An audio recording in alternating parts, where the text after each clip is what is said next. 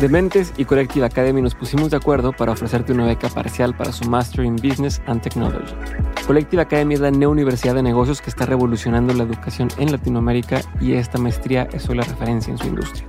Aquí los profesionales y directivos de las empresas líderes de negocio y tecnología en Latinoamérica se convierten en tus mentores y juntos discuten los contenidos curados de las mejores universidades para que puedas aprender lo más relevante, actual y útil de cada industria y materia. Para aplicar a la beca de mérito, entra a dementes.mx diagonal beca MBT. Dementes.mx diagonal beca MBT y llena tu aplicación. Ahí mismo puedes conocer toda la información sobre Collective Academy y este Master in Business and Technology. La nueva generación empieza en enero de 2022, así que quedan pocos días para aplicar.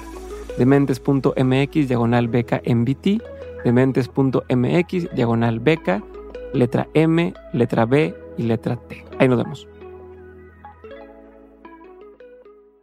Hola a todos, yo soy Diego Barrazas y hoy me acompaña Carlos Cuarón en el último episodio del año.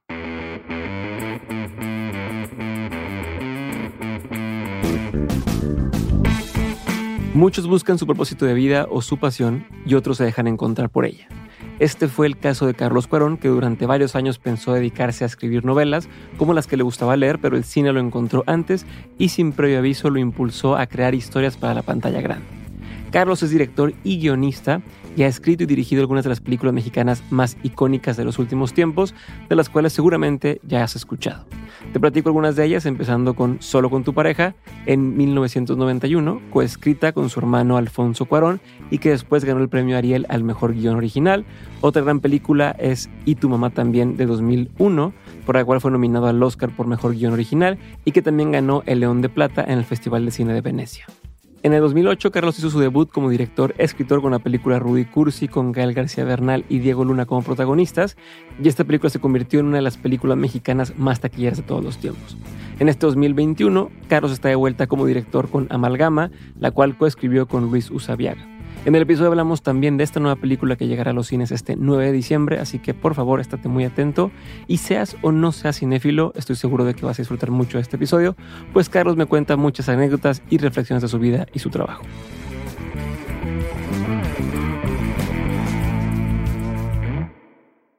Carlos, bienvenido a Dementes, gracias por, estar conmigo el día de hoy.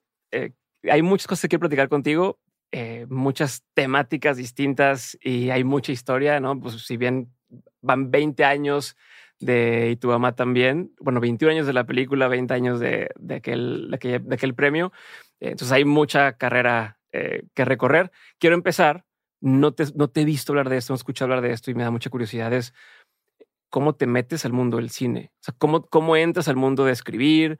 Eh, sé que tu hermano un poco más grande estaba ya un poquito metido, tú estudiaste eh, letras o literatura, perdón. O sea, ¿qué, ¿qué, momento dices, eh, me suena que voy por allá? Y luego en qué momento dices, soy bueno para esto. Porque desde el principio fueron trancazos, o sea, fueron buenos, buenas puntadas, buenos, desde tu ópera prima dirigiendo, desde el primer película que hicieron juntos, o sea, fueron buenas cosas, no fue como, ah, pues empecé y escribí esto y quedó mal y otra vez y quedó mal y luego hasta la quinta vez quedó, desde el principio fueron proyectos eh, grandes e, importantes y que siguen siendo referencia hasta el momento. Entonces, pues me da mucha curiosidad empezar por ahí, ¿no? De, dónde entró la curiosidad por el cine eh, y cómo te diste cuenta que eras bueno para esto. hola Diego y gracias por la oportunidad. Pues, pues, no, es que literalmente sí fue así como dices, o sea, eh, sí fue algo que, que, uy, quedó bien mal, y hay que hacerlo, y hay que hacerlo bien, y hay que reescribirlo otra vez, y uy, volvió a quedar mal otra vez.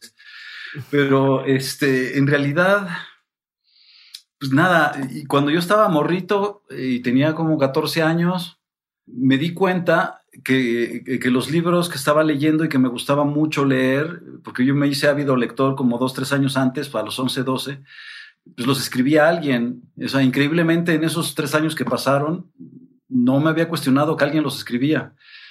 ¿No? Y entonces cuando me cayó el 20 de que alguien escribía esta, estas cosas maravillosas que, que yo eh, leía, pues decidí que quería ser uno de esos. ¿No? Entonces yo, eh, ahí de chavito, iniciando la prepa, me imaginaba a mí mismo pues como un escritor estilo eh, Fuentes o García Márquez, así un novelista de, ese tipo. Y, me la pasaba pues escribiendo distintas cosas. Eh, escribía poemas y escribía sketches, cuentitos, unos más largos, otros más pequeños.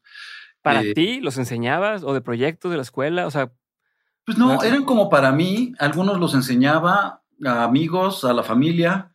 Había una cosa muy perversa que me encantaba hacer porque mi mamá en esa época trabajaba, era la, editora y correctora de estilo eh, dentro del Instituto de Investigaciones Filosóficas en la UNAM. Y entonces, pues obviamente había hecho amistad con muchos de los filósofos e intelectuales y demás. Y, entonces hacía cenas en la casa. Y yo lo que hacía era eh, que a máquina eh, transcribía algún poema mío y le ponía el nombre de alguien más, o el poema de algún, de algún güey famoso. ¿No? Este, y lo dejaba en la sala. yo me regodeaba de todos estos filósofos y, intelectuales leyendo el poema y diciendo, qué bueno es este poema. Y otro que lo agarraba y decía, no conocía, no lo conocía, ¿no? Y otro más hocicón, no, pues yo no conocía esta versión, ¿no? Y otro más por allá. yo ya lo había leído, así todavía más mentirosos de, yo ya lo había leído antes, ¿eh? eso, no llegaron a, ese grado, ¿no? Pero, eh, pero me acuerdo otro que decía, este, y qué buena la traducción, ¿eh? ¿No? Eh, este, y, y yo estaba en mi esquinita riéndome para mis adentros, pues porque era un poema de un chavito de 14, 15 años. ¿No? Y que estos estaban viendo pues al gran autor, eh, nada más por poner el nombre. Entonces, eso para mí fue una gran lección, pues porque así opera el mundo, ¿no? Este, desde chiquito me di cuenta cómo, cómo es que operamos. Y, ahí empecé, pues ahora sí que a hacer mis pininos y, y, pues con esta ilusión, porque uno empieza como con un sueño, con una ilusión de lo que quieres hacer. Y yo quería ser escritor de, de novelas, ¿no? Y, luego lo que sucedió años más tarde es que en la televisión empezó esta serie que se llama La Hora Marcada. Ajá. La Hora Marcada. Eh, invitaron a dirigir a mi hermano Alfonso. y, entonces Alfonso me dijo, a ver tú, ¿qué quieres escribir? ¿Por qué no escribes mis guiones? ¿No? Entonces, claro, lo, primero que le dije fue, madre, ¿qué es un guion? Eh, y me dijo, ¿cómo que qué es un guion? Pues sí, güey, ¿qué es un guion? Este, pues lo que se escribe para hacer una película. Claro, mi respuesta fue, ¿a poco las películas se escriben? También, o sea, igual que con los libros, así de, ¿alguien escribe esto? No, no me lo había cuestionado, pues yo iba al cine y disfrutaba muchísimo las películas, somos de una familia muy cinera, ¿no? Y mi abuela y, y mi mamá y mi nana nos llevaron siempre mucho al cine y a todo tipo de películas. ¿No? Y entonces ahí caí en el 20 pues, de que se escribían. Y entonces lo que le dije fue, ok, pues enséñame un guion para ver cómo se escribe un guion. ¿no? Y, pero interrumpa, pero ¿seguías en prepa en ese entonces o estabas en, en No, aquí, aquí para allá este entonces ya estaba yo en la universidad. Llevaba, llevaba como un año de la carrera de letras inglesas en la UNAM. Y, y Alfonso eh, eh, había aliado amistad con Luis Mandoki porque fue su asistente de dirección en Gaby. Eh, la segunda película de Luis. Eh, y, Luis se había mudado a Los Ángeles y entonces eh, a veces le mandaba los guiones que su agencia le daba a Luis para que Alfonso le opinara si, si veía, si él opinaba que, pues que estaba buena o no el guion, ¿no? Nada más era una, opinión que quería Luis más allá de la del mismo. Y, y entonces Alfonso me dio uno de estos guiones Hollywood y me dijo, pues mira, es esto. Y entonces pues, fue la primera vez que vi el formato de guion cinematográfico, yo nunca lo había visto antes en mi vida. Leí el guion en inglés, no me acuerdo la verdad del guion, no me ha de haber parecido nada fantástico, ¿no? Y, pues así empezamos, o sea, lo primero fue, ¿y ahora qué? ¿No? Y entonces nos sentamos Alfonso y yo a, pues a sacar, a escaletear, digamos, la, la primera historia de, que hicimos para la hora marcada y, la escribí, en esa época pues, todavía no había computadoras, la escribí, o a lo mejor sí había, pero pues no tenía yo. Eh, y entonces la escribí a máquina y, hacer los cambios era de hueva, pues ah, porque era liquid paper y, cuando eran cambios grandes, pues literalmente eh, escribía otra página y la pegaba con print y luego se sacaba fotocopia. Era todo un proceso muy artesanal que pues ya obviamente no se hace gracias a la era digital y a las compus. Y, ahí empecé a escribir guiones y entonces le escribí eh, cuatro guiones eh, que, de cuatro episodios que dirigió Alfonso. Escribí otros dos que no llegaron a producirse porque justo cancelaron la serie. Alfonso habrá dirigido, pues yo creo que un par de episodios más, mínimo. Eh, uno que recuerdo mucho es de, uno de un guion de, Guillermo del Toro, porque ahí en la hora marcada fue que nos conocimos, ¿no? que Alfonso conoció a Memo y se hicieron carnales, porque desde ese entonces eh, son carnalitos esos dos, y donde obviamente yo también conocí a Memo, ¿no? Este, y, pues eso fue como, eh, como lo primero en términos de, pues del audiovisual, ¿no? O sea, era un programa de televisión distinto para la época, pues porque digo, como sabemos, eh, Televisa, por desgracia, educó a este país y, fue la causante del genocidio cultural de este país también. Y mm, digo, de la mano del PRI, ¿no? Ya ves que era este amaciato bastante desagradable. Y entonces la producción para, en, aquella época, para la gente que se quería dedicar a esto, pues era, era muy difícil, o sea, no se estaba haciendo buen, buen cine se estaba haciendo mucho video home, eh, las películas de los Almada y todo este tipo de, pelis que, históricamente tienen mucho valor, pero que están muy mal hechas, ¿no? Eh, y, veníamos también del cine de ficheras, ¿no? Y entonces para, para toda la generación de Alfonso, yo soy un poco más chico, entonces soy un poco de la generación siguiente o en medio de la que sigue, pues la hora marcada fue una escuela. O sea, en la hora marcada no solo estuvo Alfonso y Guillermo, también estuvo Luis Estrada, estuvo el Chivo Lubeski, muchos otros.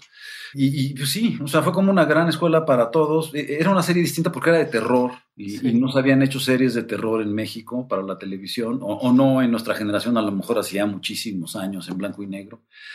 Y lo otro era el esquema de producción, que era un esquema de producción ya no de de, televisión, digamos, con, como son las telenovelas, con muchas cámaras eh, y filmando al mismo tiempo y luego editando, sino con una sola cámara. Eh, entonces, pues, era, un proyecto distinto que encabezó Carmen Armendaris en su momento y, del que salimos muchos, muchos de los que luego acabamos haciendo cine. En un momento en donde, como te digo, se hacía muy poco cine y los pocos que hacían cine, más allá de, de los videohomes, pues eran las grandes figuras, ¿no? Arturo Ripstein y Felipe Casals y, Fons. O sea, esa generación que es todavía eh, anterior. Eh, digo, habría que ver su currículum, no me acuerdo los años de sus pelis, pero sí me acuerdo de esa época, por, por lo menos del Tres de Copas de, de Casals. Y, y, Ripstein ha sido muy constante, entonces seguro que ha tenido, tuvo pelis y, y, Fons alguna también. Y eso era, digamos, el, el cine bueno ¿no? El que hacían ellos y algunos otros, porque no eran los únicos. La referencia. Pero eran, muy pocos, sí, ¿no? Y eran muy, muy, muy pocos los, los cineastas que podían hacer cine por cómo había cambiado la realidad de esa época de oro que se fue haciendo chiquita, chiquita y haciendo fade out para los años 60, ¿no? Que quedaban todavía productores eh, privados independientes todavía nos tocó pues, Mauricio Garcés y demás, pero hacia los 70 cada vez fue decayendo y el, el Estado tomó el control eh, de la producción cinematográfica con los hermanos o parientes de los presidentes, Echeverría y López Portillo. Pero, pero a ver, Carlos, te voy a interrumpir ahí porque quiero nada más saber, voy a hacer doble clic en varias cosas que estás mencionando. Una es, por ejemplo, cuando empezaste a hacer estos guiones eh, para allá, para, para la hora marcada, sabías lo que estabas haciendo o, te imaginas, decías, ah, voy a hacer esto porque voy a verlo en la televisión y, me siento ya como un profesional de la industria. Porque me da la impresión de que todos estaban improvisando, ¿no? Todos estaban así medio averiguando cómo hacerle y apenas haciendo así sus pininos. Eh, pero tú, ¿cómo era tu percepción de ti y del momento mientras estabas haciendo esto que pues, tu hermano te decía, ¿no? Oye, pues tú que te gusta escribir, ven y escríbeme estos guiones pues que no tenía puta idea de nada y, no que la tenga ahora, pero, pero en ese momento menos, ¿no? Y, o sea, lo, hacía pues con mucha frescura, o sea, esas cosas sí no regresan, o sea, con la frescura de, la novedad, de lo que uno está aprendiendo, de, la, de las primeras veces. ¿no? Entonces no, no, no tenía una, una conciencia de siquiera de estar haciendo algo importante. Cuando se estrenó la serie y se hizo todo un evento eh, que era ajeno para mí, ¿no? O sea, una fiestota en, en algún foro de, de estudios Churubusco. Eh, y entonces estábamos varios de los que habíamos colaborado en la serie y, se estaba eh, proyectando con pésima calidad, por supuesto, como en aquella época, en alguna pared, este, el, el, capítulo que estaba saliendo al aire en ese momento, ¿no? Y luego, pues, la peda que lo acompañó. Pues no, no, no tenía yo esa conciencia. Yo estaba como muy faroleado y diciendo, wow, ¿y esto qué es? ¿Este mundo qué es? Porque, o sea, porque mi hermano estudió cine o sea, todos los demás eran gente que dice, yo me quiero dedicar a esto. Tú, como que fue, ah, pues en lo que soy escritor de novelas, te ayudo un rato, ¿no? Pero, o sea, te, la creías en el sentido de decías, ok, yo quiero hacer eso también, o nada más era, ah, pues los acompaño a su fiesta, ellos sí quieren hacer cine eh, y yo aquí estoy de colado. ¿Cómo lo veías? Pues sí me sentía un poco, como dices, colado, eh, sobre todo porque no los conocía, conocía muy pocos, pues, o sea, había conocido a Memo del Toro ahí en la oficina, conocía al Chivo, pero pues de la prepa, ¿no? Eh, a Luis Estrada porque había sido compañero de generación de Alfonso y hacían sus ejercicios del CUEC juntos, ¿no? Eh, pero al resto, o sea, estaba yo ahí con Blanca Guerra, pues doña Blanca Guerra, no mames, es una estrella. ¿Qué estoy haciendo aquí? Este, y, deja ella y todos lo, Pedro Armendáriz, el hermano de Carmen, ¿no? Eh, que luego se volvió muy cercano y familiar, digamos. Le decíamos tío pues, por lo cariñoso que, que, fue con nuestra generación. Nos apoyó muchísimo. Y, y, y, pues no, o sea, yo los veía todos estos y para mí eran unos monstruos, pues este, yo, yo sí me sentía colado porque decía, ¿y qué carajos hago aquí? Eh, básicamente. ¿no? O sea, la, primera vez que se, que se sentó Felipe Casals a mi lado, ¿no? Y que yo además no sabía quién era. Eh, y, dijo, y me dijo cosas muy bonitas. este, no, me paro y le digo a Alfonso, ¿y quién es ese? ¿Te acuerdas qué te dijo? ¿Te acuerdas qué te dijo? Sí, pero fue un poquito después. Esa fue en, en, una fiesta de, otro, de otra serie que hizo Carmen, que dirigía José Luis García Gras, que se llamó Tony Tijuana. Entonces se hizo el mismo clase de eventos para la inauguración y, entonces ahí sí ya fui como, ya no sintiéndome tan colado, digamos, porque ya había tenido la experiencia de Lora marcada. Y, se, y se sienta a casarse al lado mío a platicarme que había leído el guion de Solo con tu pareja. Todavía no la filmábamos, ¿no? Este, que le había gustado mucho un momento y me dijo, me dijo una cosa muy bonita, me dijo, me encantó esa parte de cómo escribes de que eh, eh, eh, Tomás sigue, cruza por la cornisa con sus elefantes, ¿no? Y que fue una cuestión de síntesis que encontré, pues porque el personaje de Tomás Tomás va por la cornisa diciendo o cantando un elefante, se columpiaba. Y entonces, para no repetir el diálogo, como ya, está, ya estaba establecido antes, pues puse nada más eh, para una cuestión de síntesis y de ahorro de palabras, este, esa frase, ¿no? Tomás cruza la, o, camina la cornisa, o no me acuerdo cuál fue el verbo, eh, con, sus elefantes. Y lo que le encantaba a Felipe era ese absurdo, de que si estuviera fuera de contexto, pues cómo podía ir con unos elefantes en una cornisa, digamos, ¿no? Y entonces, eh, nada, Felipe me quiso, ¿no? desde que lo conocí, le caí simpático, se reía mucho de eso.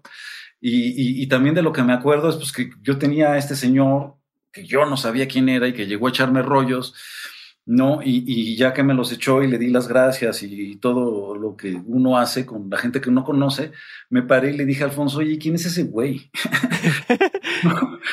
y me dijo, es Felipe Casals, cabrón. No mames, ¿qué dices Felipe Casals?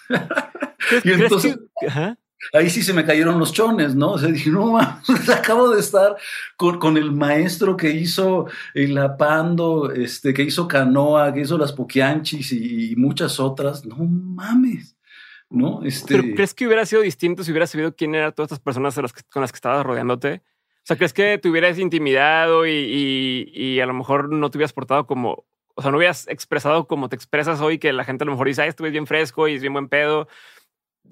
Hubiera sido distinto?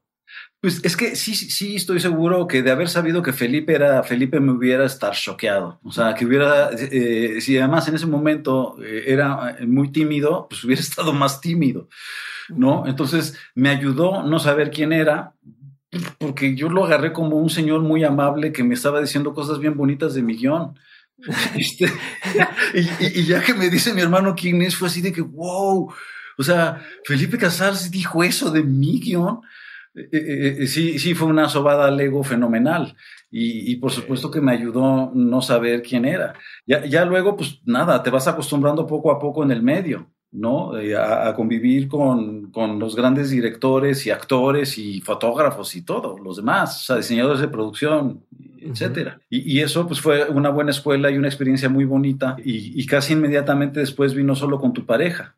A ver, pero te voy a interrumpir porque vas muy rápido y ahí quiero saber. A ver, pasaste de yo quiero escribir novelas a me invitan a participar en esto sin saber qué es un guion, o sea, escribir guiones sin saber qué es un guion eh, a estar en estos eventos, a que me digan, no, está chingón lo que escribes. ¿En qué momento dices, ah, pues soy bueno, o sea, sí soy bueno para esto, o, o sí me, o, sea, o sí compro un poquito el sueño de escribir para hacer películas eh, y empiezas a hacer eh, solo con tu pareja? O sea, en, me imagino que hay un salto de, de decir, me, a decir, voy a escribir un guion para, ahora sí, para, para un proyecto mío, ¿no? Sí, eh, pues no, es que, o sea, tome en cuenta que toda esa época de la hora marcada yo estaba en la universidad, ¿no? Entonces, eh, le tenía, eh, a veces me distraía yo mucho de, de, pues, mis labores estudiantiles por andar escribiendo estos guiones. Entonces me acuerdo que, que hice tres y luego le dije a Alfonso, güey, o sea, yo ahorita ya no quiero escribir porque estoy descuidando la carrera y quiero terminarla, ¿no? Y me dijo, bueno, cool, ¿no? Entonces fue que justo hizo ese un episodio maravilloso con un guion de Guillermo este, y otros, no, no solo ese. Y, y, luego cuando ya no había acabado la carrera, pero ya sentí que había, o sea, que me había puesto en orden, ¿no? Eh, entonces escribí el último episodio para él y otros dos que no, que no se hicieron. Entonces, ahí yo no tenía la conciencia de, de me voy a dedicar a los guiones y este es un camino. O sea, eh, yo durante toda la universidad escribí mucho guion, pero guion industrial. O sea, trabajaba, eh, o sea, mi mamá me daba ahora sí que para mis libros y para mi lunch. Pero siempre fue muy clara y me dijo, y tú te pagas tus vicios. Y mi gran problema es que de chavito fui muy vicioso. entonces me los tenía que pagar. Había que ahorrar bastante. Y entonces pues escribía guiones industriales para, para Banamex, ¿no? Eh, eh, que, un guion industrial es, eh, son guiones que además a mí, o sea, porque se dieron cuenta que era un güey muy creativo, me dieron la libertad de hacer guiones que eran como sketches, que no, que no era nada más información, sí los tuve que hacer, ¿no? De Banamex cumple 150 años, este año haremos no sé qué y no sé qué, sí, sí los hice, pero también hacía guiones pues más como de ficción, ¿no? De de situaciones que me pedían, o sea, un día les dije, no puedo decir todo este rollo en, en, un, en, una situación, en un sketch, en una pequeña ficción. Y, y, me retaron y me dijeron, pues a ver, resuélvelo. Y entonces pues lo hice y lo resolví y les gustó. ¿no? Y entonces lo que hacía era, por ejemplo, poner a dos empleados eh, de Banamex que están cotejando cuentas, ¿no? Y entonces todo el sketch eran básicamente números, o sea, 857, 92-6 Correcto. 92 no sé qué. Y en medio de eso, la información que ellos querían, que eran de valores, eh, del banco, etcétera. Y entonces hacía historias de, esos valores que siempre son importantes para las corporaciones. ¿no? Y entonces eh, escribía para ellos, también escribí para RTC. Será para uso interno. Sí, para uso interno. Era de comunicación interna de distintas empresas. Sobre todo lo hice para Banamex, pero no fue la única. Y también lo hice para RTC, que en ese momento, em, pues todavía era, eh, o sea, eh, sigue siendo una entidad de gobernación, eh, pero en ese momento las elecciones y, otras cosas las hacía gobernación. No existía el IFE y el INE. Y, entonces me tocó hacer de estos guiones industriales de eh, y las próximas elecciones serán libres y, honestas y no habrá fraude. O, no sé, ahorita ya estoy inventando porque sí había fraude y, tuve que dejar de hacerlo porque ¿en qué elección era? La del 94 ha de haber sido. No, 91, no, porque era Salinas, entonces fue 88, este, la intermedia de Salinas. Salinas, espérate, Salinas, ¿en qué año? era todavía de la Madrid, seguramente entonces. Este, pues había esta elección intermedia y, pues yo siempre nací antipriista, eh, pues, eh, pues porque no mamen, pinche gobierno, este, dictador totalitario, hijo de su puta madre, eh, sobre todo con la juventud, y yo era un joven. ¿No? O sea, los jóvenes tienen que entender que para la juventud, los que crecimos en los ochentas, por ejemplo, eh, los, los, conciertos estaban prohibidos y entonces eran bien raros los conciertos, se hacían en hoyos funkies. Sí, todo el rock, todas esas cosas. Exacto, eh, eh, eso fue un poquito después. lo que pasó es que después de, de Avándaro, como fue un escándalo, lo que decidió el PRI pues, fue prohibir. ¿no? Y entonces, claro, puedes prohibir cosas, pero no la creatividad. Entonces, grupos de rock siempre hubo, nada más tocaban en hoyos funkies.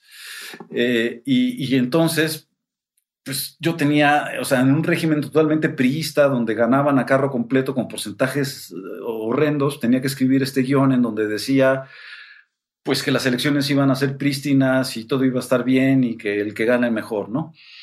Y pues me encargaron eso y, y, pues lo tenía que entregar en 15 días y pues por mis problemas de ideología, pues me bloqueé, literal me bloqueé, no podía escribir.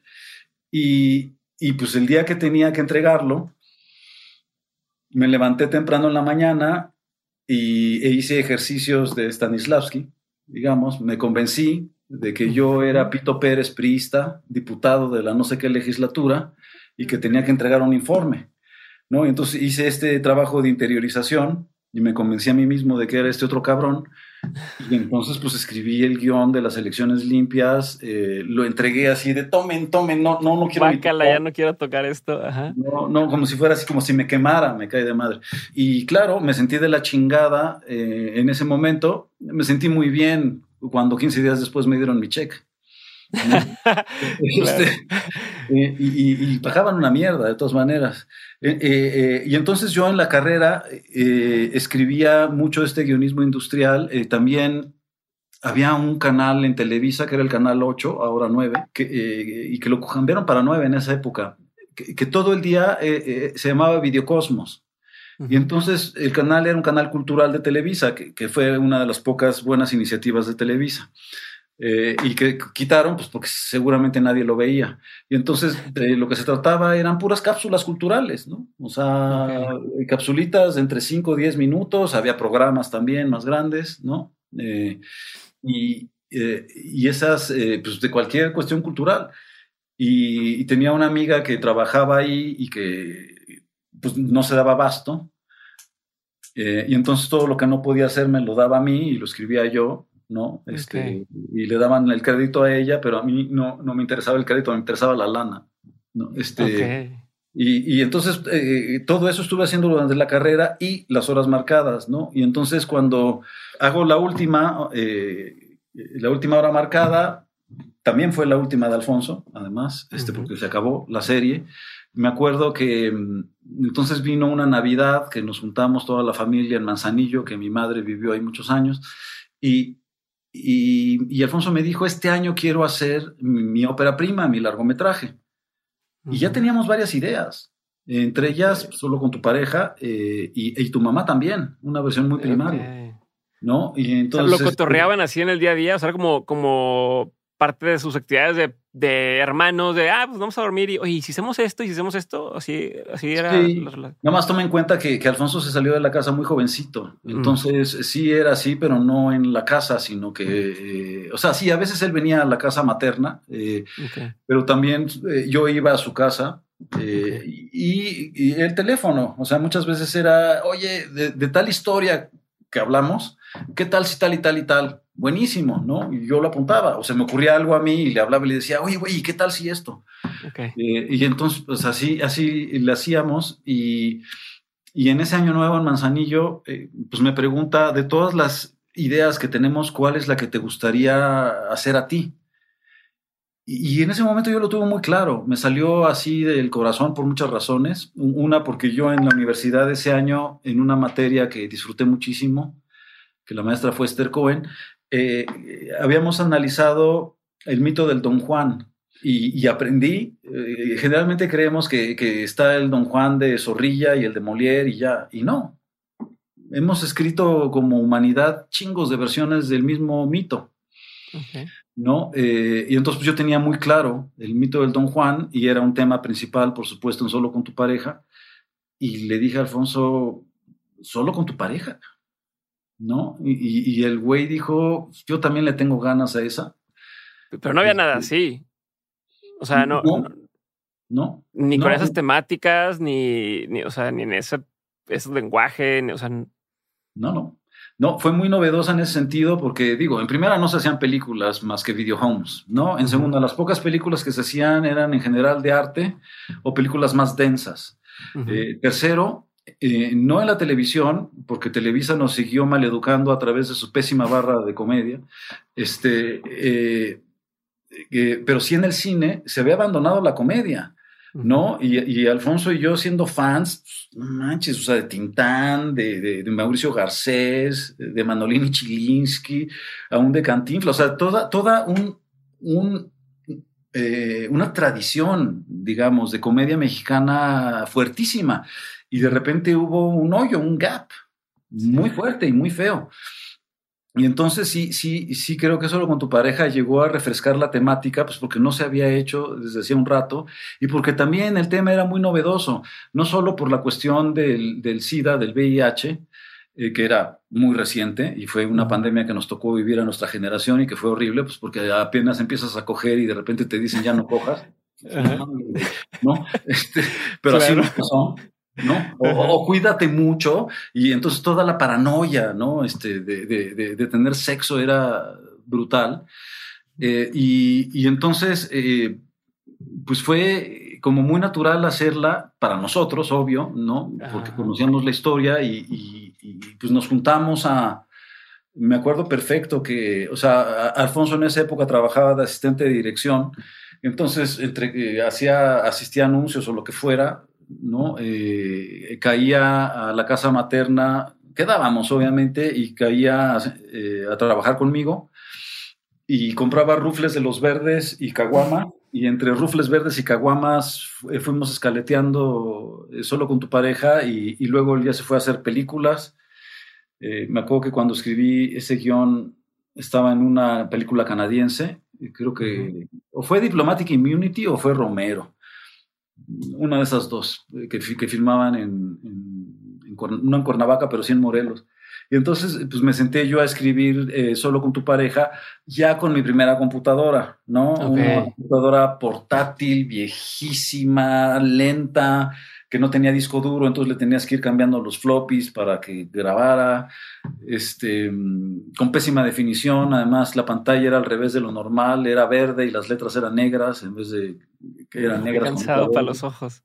Sí, sí, eh, pero era portátil, ¿no? Y era un monstruo así, este, enorme. Eh, y, el guion, la verdad, lo escribí bastante rápido, porque, pues digo, ya estaba clara la idea y, porque además me impuse, uno aprende a ponerse deadlines para todo y digo, yo me había aprendido en la escuela los deadlines por la cuestión de entregar los ensayos que tenía que escribir. este, ensayos otras cosas, porque eso es lo otro. A mí en la carrera los maestros, eh, tuve maestros muy buenos y muy generosos que se dieron cuenta que yo era un bicho creativo y entonces muchas veces les, les proponía que qué pasaba si en vez de de entregar un ensayo, eh, entregaba una obra de teatro, un cuento o un ensayo creativo más loco, ¿no? Y me dejaron siempre. Y, entonces, eh, eh, pues venía, o sea, me puse mi deadline, que era antes de que Alfonso terminara de, filmar la película que estaba asistiendo. y ¿Cuánto tiempo era? Pues fue como un mes. Ok. No, y además me acuerdo perfecto porque fue el mes del Mundial de, de Italia 90. ¿No? Y, me acuerdo, digo, no solo porque, porque me gusta el fútbol y lo he seguido desde niño, sino porque fue un mundial de hueva. Este, o sea, no, te perdías de nada, si no veías el juego te ponías a escribir mejor. No, más bien eh, los partidos eran bien temprano, eran como a las 8 de la mañana y luego a las 10. Y entonces eh, me levantaba a ver el de las 8, desayunaba, eh, veía el siguiente y, y, de ahí me ponía a escribir todo el día. Ya se acababa temprano toda la jornada de, partidos. y, luego era cuando empezaban eh, los, los, programas estos como los protagonistas, ¿no? Mm, a lo mejor empezó en ese mundial o en el anterior, ya no. No, empezó con México 86. pero, pero el, de Italia eh, eh, pues siguió, ¿no? Ya esa tradición. Entonces, pues no, escribía todo el, día hasta que en la noche veía el, resumen de los protagonistas, ¿no? Otra vez. Eh, y, y, eso, pues un mundial dura un mes. Y entonces por eso sé que fue un mes, porque lo escribí en ese tiempo. Y, entonces fui a entregárselo a, a Morelos. Y, pues nada, él estaba trabajando y a, ya estaba casi terminando, entonces no sé si fueron dos, tres semanas después, regresó con notas y pues empezó el trabajo de, integrar notas y luego de, pasárselo a, los amigos, ¿no? A Memo del Toro, que dio muy buenas notas, ¿no? Y, luego todo el proceso, pues, de, levantar una película en México que, que desde aquel entonces ha dependido mucho del subsidio estatal, ¿no? Ok. Y, y, afortunadamente pues se dio la coyuntura para que ese mismo año, o sea, fue bien rápido, entre que escribí el guion o sea, ponle el mundial que habrá sido junio y julio, o entre junio y julio, por ahí, ¿no? Habrá, ahí en Google de están las fechas. Y empezamos a filmar en primero de noviembre, una cosa así. ah, rapidísimo.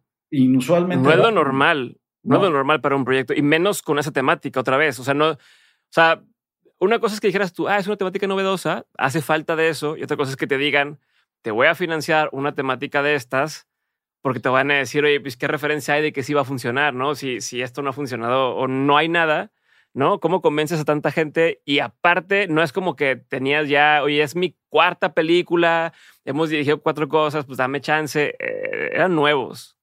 Sí, no, digo, mira, tuvo mucho que ver que eh, era otra industria y era, era mucho menos gente, ¿no?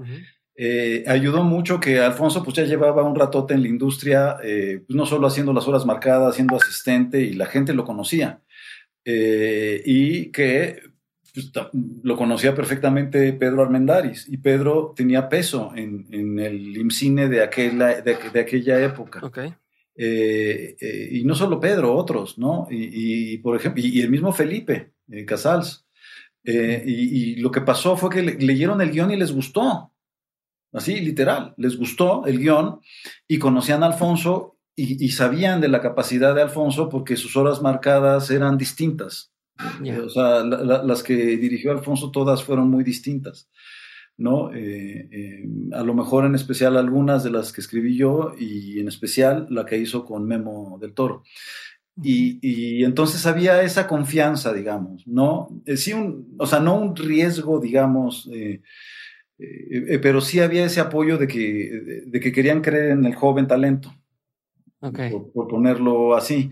Y, también sucedió una coyuntura muy desagradable que, que ayudó a, que, empujar la película. Eh, el maestro Alfredo Yoskovich iba a filmar Playa Azul y lo asaltaron afuera de su casa y le dieron un balazo. Eh, y entonces pues, no podía filmarla y, y, como es dinero estatal se tenía que ejercer en el año fiscal y, y, ahora sí que el siguiente en la lista de espera, y, además todo esto que acabo de contar, eh, será Alfonso, y entonces, eh, y el proyecto, y entonces, pues, eh, fueron varios factores lo que ayudaron a empujarlo, ¿no? Y a que se hiciera, y al final del día, pues, se comprobó el, el, el talento de, de, mi carnal, pues, o sea, es una película que no, no solo en, en, en los temas del guion y en su tratamiento de comedia y demás, eh, fue novedosa, sino cómo estaba dirigida y cómo estaba filmada también fue muy novedoso, ¿no? Eh, un tipo de fotografía muy distinto, eh, muy a lo mejor preciosista, pero que quedaba increíble para una comedia de enredos, que es solo con tu pareja, y, una manera de filmar pues muy propia de mi carnal, ¿no? Con una visión muy propia. solo con tu pareja es su primer película verde, en donde todo es verde, ¿no? y, esa visión, pues es de él, y de nadie más. Pero a ver, eh, para ese entonces, tú ya ahí fue donde asumiste, ok, sí soy escritor de cine, o todavía era como. porque quiero también entender un poquito tanto eso, eso, pero en la carrera tú qué dices, ¿a qué me voy a dedicar? ¿Cuál era? Porque es estas, estas cosas para ganar lana, eh, pero no me sonó a que estabas muy enamorado de estarlo haciendo. Eh, entonces quiero, como cuáles son tus aspiraciones estando en la universidad eh, qué momento abandonas, entre comillas, el sueño de escribir como García Márquez o de ser este escritor de novelas y abrazas este sueño de, ok, voy a hacer más cine, ¿no? Y, porque aparte no, no más escribiste, sino ya más adelante fuiste director y luego produjiste. Entonces, ya es una carrera que, que, adoptaste, ¿no? De decir, soy cineasta. ¿En qué momento pasa eso? ¿Fue con, solo con tu pareja o todavía pasó más tiempo de que te pusieras la camisa y dijeras, a huevo, ¿no? Esto soy y esto voy a seguir persiguiendo hacia adelante. Pues sí, fue como con solo con tu pareja. O sea, es que eh, cuando estaba en la universidad eh, también intenté otras cosas. En, mi carrera te podías especializar en tres cosas. En docencia, como estaba estructurada entonces, ahora ya cambió. Docencia, traducción y crítica literaria. Yo me especialicé en crítica literaria eh, porque pensé, y además tuve razón, que en esa especialización, especialización iba yo a aprender a tener un mejor análisis de los textos y de los autores. Y eso me ayudó muchísimo luego para escribir. No me iban a enseñar a escribir y no me interesaba que me enseñaran. Eso, eso, eh, la, escritura la aprende uno y te guían, pero no, es muy difícil enseñarlo. ¿No? Y, y cuando estaba haciendo eh, las horas marcadas, fue una época en que me empecé a dar cuenta de, de que la academia no era para mí, de que había mucho de la academia que me daba una hueva profunda eh, que me gustaba, eh, las escuelas, o sea, la crítica literaria y las distintas escuelas críticas, y, que me gustaba algo, la teoría literaria, pero que no me fascinaba, pero que yo no iba a ser feliz ahí. ¿No? Entonces empecé a atisbar que por el camino del guionismo podría ser. Sin dejar la parte de la literatura, porque yo durante la universidad fui a talleres de literarios todo el tiempo, en especial al de Hernán Lara Zavala. ¿no? Y, em, y que me gustaban muchísimo, o sea, me, encantaba escribir narrativa, ¿no? Eh, al día de hoy me sigue encantando escribirla cuando lo hago.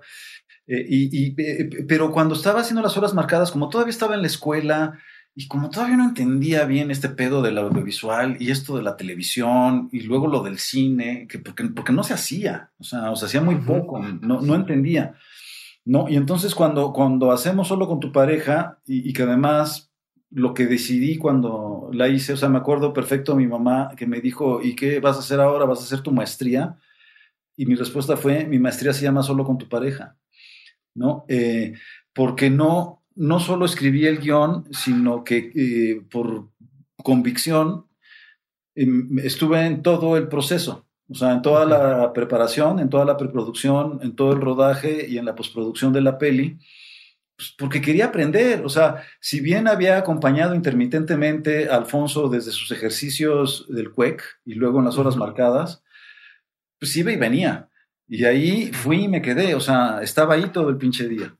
Eh, y, entonces ahí fui aprendiendo y empecé a ver y dije, ok, esto puede ser lo mío.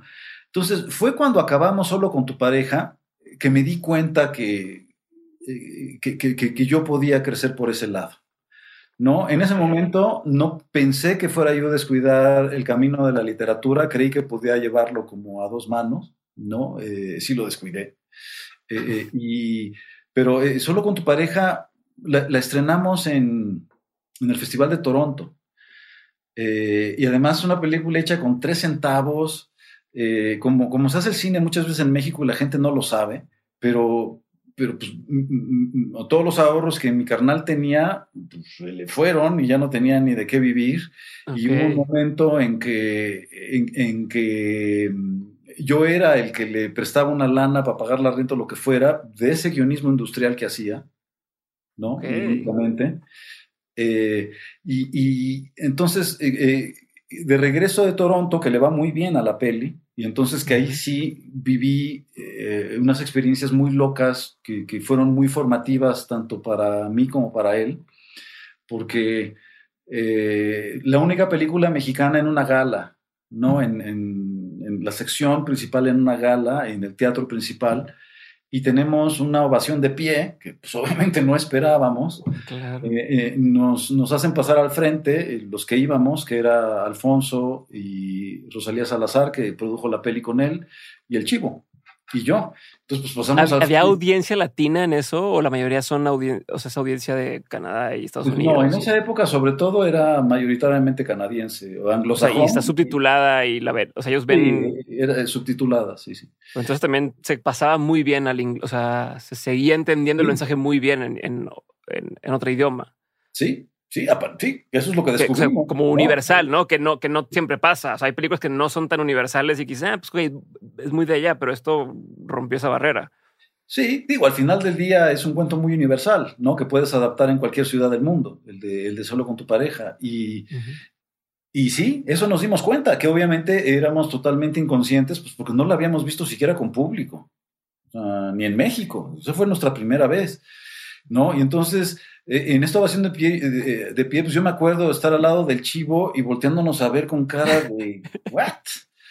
¿No? O sea, de que no entendíamos nada y también Alfonso Rosalía estábamos así como, güey, ¿qué onda, no? Y luego, pues todos los apapachos y, sobre todo los apapachos, Alfonso, de que se fue Hollywood tras él, o sea, todas las agencias de representación de inmediato se fueron encima de él. Y empezó, los días que estuvimos todavía en Toronto, pues no dejó de tener juntas este, con agencias de representación y con productores, ¿no? Que le interesaba trabajar con él. Y entonces de regreso, en vez de regresar a México, como no teníamos dinero y habíamos hecho todo de la manera más rupestre, y veníamos además ni siquiera de México, sino de Nueva York, en donde se había hecho la copia de la película. Eh, ah, porque aparte, pero, pero aparte, o sea, uno cree que bueno, ok, ya la, la, la estrené ahí, me aplaudieron, lo que tú quieras, pero sigue sin lana. No, o sea, sí, sí, como, ah, muy bien, los aplausos, pero ¿qué voy a comer? No, y no solo eso, sino que el día siguiente, eh, eh, Toronto es un festival, muchos festivales hacen esto, no todos, pero es un festival que en sus galas salen en, el teatro principal, en, la hora principal, y los días siguientes se mueven a, distintos cines alrededor de la ciudad. Y entonces eh, fuimos Alfonso y yo a una de esas funciones, nada más a ver cómo reaccionaba la gente, pues porque nos o sea, no en, o sea, lo del día anterior había sido como, wow, ¿y en qué momento, no? Y entonces pasó algo increíble. La reacción opuesta. O sea, llega el fin del primer acto, que es cuando el personaje de Silvia Silva, que es Dobrina Cristeva, pone el positivo en los exámenes del VIH de Tomás Tomás y se oye un oh así en el cine y pum, se empiezan a salir las hordas de gente.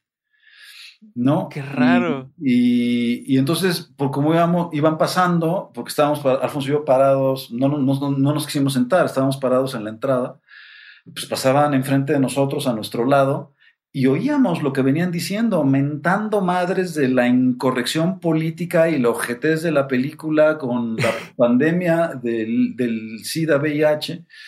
Eh, este, y claro, nos dimos cuenta que gran parte de ese público eh, eh, pues era la comunidad homosexual de Toronto, que estaban ofendidísimos. Posiblemente con razón, ¿no? O sea, yo la verdad no, para nada, o sea, fue una lección de vida. Y fue una lección de vida porque pocas veces tienes la oportunidad de que la vida te dé y te muestre, digamos, lo que llaman el éxito eh, y la gente entregándose a tu trabajo y que te suceda justo lo opuesto al día siguiente. Sí, claro. Porque lo que hace eso es colocarte, te aterriza. ¿Ok? entonces ahí ves que no, pues no eres el chingón que creíste ser, pero por el otro lado tampoco eres el pendejo eh, que, que, este público que se salió eh, cree que, que, eres. ¿no? Entonces fue una experiencia muy ubicadora, muy ubicante que, Alfonso y yo agradecemos muchísimo porque se volvió pues, ejemplo de, cómo tenemos que conducirnos en la vida y con lo que hacemos. O sea, hay que hacer las cosas con la mejor voluntad y con las ganas de que le vaya lo mejor posible, pero sobre todo con humildad, ¿no? Y, y, hay que seguir por ese camino porque nunca sabes qué, va a pasar y cómo va a reaccionar la gente, etcétera. Entonces, fue una lección de vida increíble. Pero y ese, ese tipo de golpes, o sea, no te hace a la siguiente pensarla dos veces de decir, voy a decir esto o voy a tocar esta temática o tal.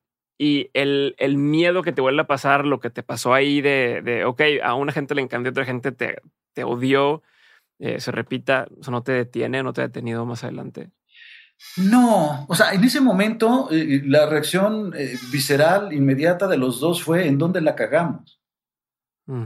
¿No? Como también el día anterior nos estábamos preguntando, ¿y qué carajos hicimos bien? ¿No? Este, y claro, fue muy rápido darnos cuenta que, o sea, que sí, o sea, si te pones a pensar, eh, eh, Woody Allen, que es uno de mis héroes, en, su película Husbands and Wives, eh, tiene un diálogo maravilloso de Alan Alda que dice, Tragedy is comedy plus time. La tragedia, digo, la comedia es tragedia más tiempo. Es decir, comedy is tragedy plus time. Y, y es eso. Nosotros estábamos haciendo comedia de una tragedia inmediata. Sí. Lo que estaba faltando era ese tiempo, digamos, ahorita haces solo con tu pareja y hasta les parece insulsa. ¿Entiendes? Eh, eh, pues porque ya pasó la tragedia, porque ya se volvió hasta comedia involuntariamente, porque ya también la ciencia eh, controla el VIH, o sea, por muchas razones. En ese momento te mataba. ¿no? es como hoy hacer, hoy hacer chistes sobre la pandemia todavía puede ser muy cerca para, para alguien. igualito. Igualito. Y, eh, puede ser políticamente muy incorrecto y además pues, estaba estrenando la película en la cúspide de la corrección política en Norteamérica. ¿no? Toronto es, canadiense, pero, pero tiene mucha influencia de, Estados Unidos. ¿no? Eh, entonces, pues nada, entendimos eso como lección de vida y luego, pues, de regreso, Alfonso dice, yo no me regreso a México así, ¿no? Y yo me acuerdo así que lo volteé y dije, güey, ¿cómo que no te regresas a México y qué vas a hacer? No, cabrón, vamos a Los Ángeles, ¿no? Así, o sea, no. ¿no? Y entonces, eh, eh, eh, él y Rosalía tenían los boletos pagados, creo que por el festival, en ese entonces a lo mejor todavía pagaba, me acuerdo que los tenían, pero yo no, ¿no? Y entonces fue una locura porque yo con millas de viajero frecuente que juntamos de aquí y allá. Hice de Toronto, me fui a Nueva York, agarré la escala, cambié de aeropuerto de la Guardia JFK y volé a Los Ángeles. Y Alfonso y Rosalía tomaron un vuelo directo de Toronto a Los Ángeles, que era como se los había pagado el festival o algo así.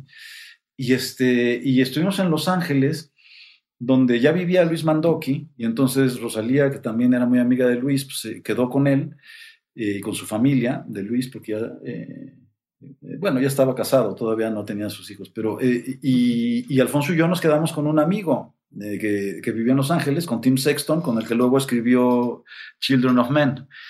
No, pero pues también Tim estaba también empezando y entonces pues, vivía en una pinche casita chiquita en Venice, este, tampoco tenía dinero. Sí, todos intentándole, ¿no? Todos haciendo su pelea por a ver qué. Sí, todo súper hippie, súper low budget, este, ¿no? Y, cuando estamos en Los Ángeles, o sea, era, era horrible, pues porque literalmente no teníamos dinero, o sea, no teníamos, o sea, los bolsillos no tenían un pinche one dollar bill, ¿no? Entonces era, por un lado, Alfonso le pidió prestado a los amigos, eh, Rosalía se compadeció de mí, ¿no? Después de estar ahí como ocho días navegando como satélite a lo pendejo en, en la nada de Los Ángeles. Eh, y Alfonso me dijo, güey, yo me quedo en Los Ángeles, ¿no? Rosalía eh, este, eh, se apiada de ti y te dispara el regreso a México. y, entonces regresé con Rosalía, regresamos los dos juntos a México y Alfonso se quedó allá y él ya no regresó al día de hoy. O sea, digo, obvio que regresa a México a visitar a la familia, pero no ha regresado a vivir y solo vivió aquí durante, y tu mamá también, y Roma, las dos películas mexicanas que ha hecho después solo con tu pareja. ¿no?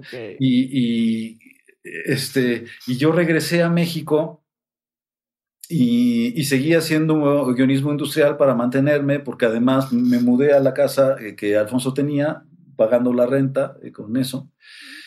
Y, y me puse a escribir guiones, ya con esa conciencia de que pues, lo que yo debo hacer para vivir y sobrevivir es hacer guiones. Y entonces estaba Pero todavía no te ha comprobado el cine que ya te pueda vivir de eso. O sea, todavía es, ok, tienes estos premios, o, bueno, este, esta ovación y demás, pero todavía no estabas recibiendo un peso de, de esa cosa. Entonces, eso como decir, bueno, pues ya entendí que tengo que hacer guiones para ir, pues a ver, todavía no, ¿no? Y todavía, y además, yo, eh, algo que yo veo que el cine puede ser un poco traicionero, no sé, estoy, lo digo desde afuera, es que, a ver, la película la hicieron entre muchos, pero muchas veces siguen o, buscan al, a quien dirige, ¿no? A quien da la cara, eh, pero como el delantero del equipo de fútbol, pero pues también tuvo que ver el portero y el director técnico y tal.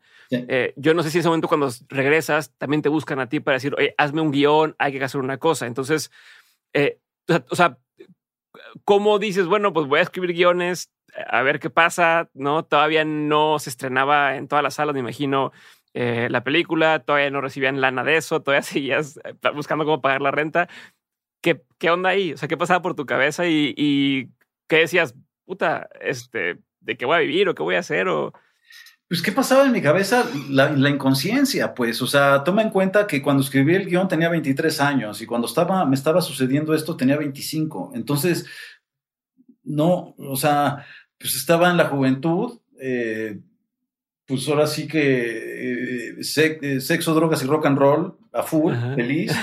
este, eh, independizado eh, de la casa materna, porque pues me había mudado a la casa del hermano que, a la que yo pagaba la renta con el guionismo industrial que seguía haciendo, y con que si bien la película no se había estrenado, eh, el medio cinematográfico que pues, sigue siendo chico en México, aunque ha crecido muchísimo, era chiquitito, entonces los productores sí sabían, entonces sí me empezaron a ofrecer guiones que pagaban una mierda. O sea, ¿no? Este, y entonces escribí algo. O sea, si pudieras comparar cuánto, cuánto te pagaban por un guion de industrial comparado con un guion de esto, ¿qué tanto más o qué tanto? O sea, o, era casi igual, como para ponerlo en contexto, ¿no? De, No, yo creo que o era casi igual o era hasta más lo del guionismo industrial, porque toma en cuenta que el guionismo industrial pues, es pagado por corporaciones, ¿no? Y entonces habrá lana ahí. Y, estas otras, pues no, no había una industria en México. Eh, al, pobre del escritor en el audiovisual es el más maltratado siempre, a menos que escribas telenovelas en este país, ¿no?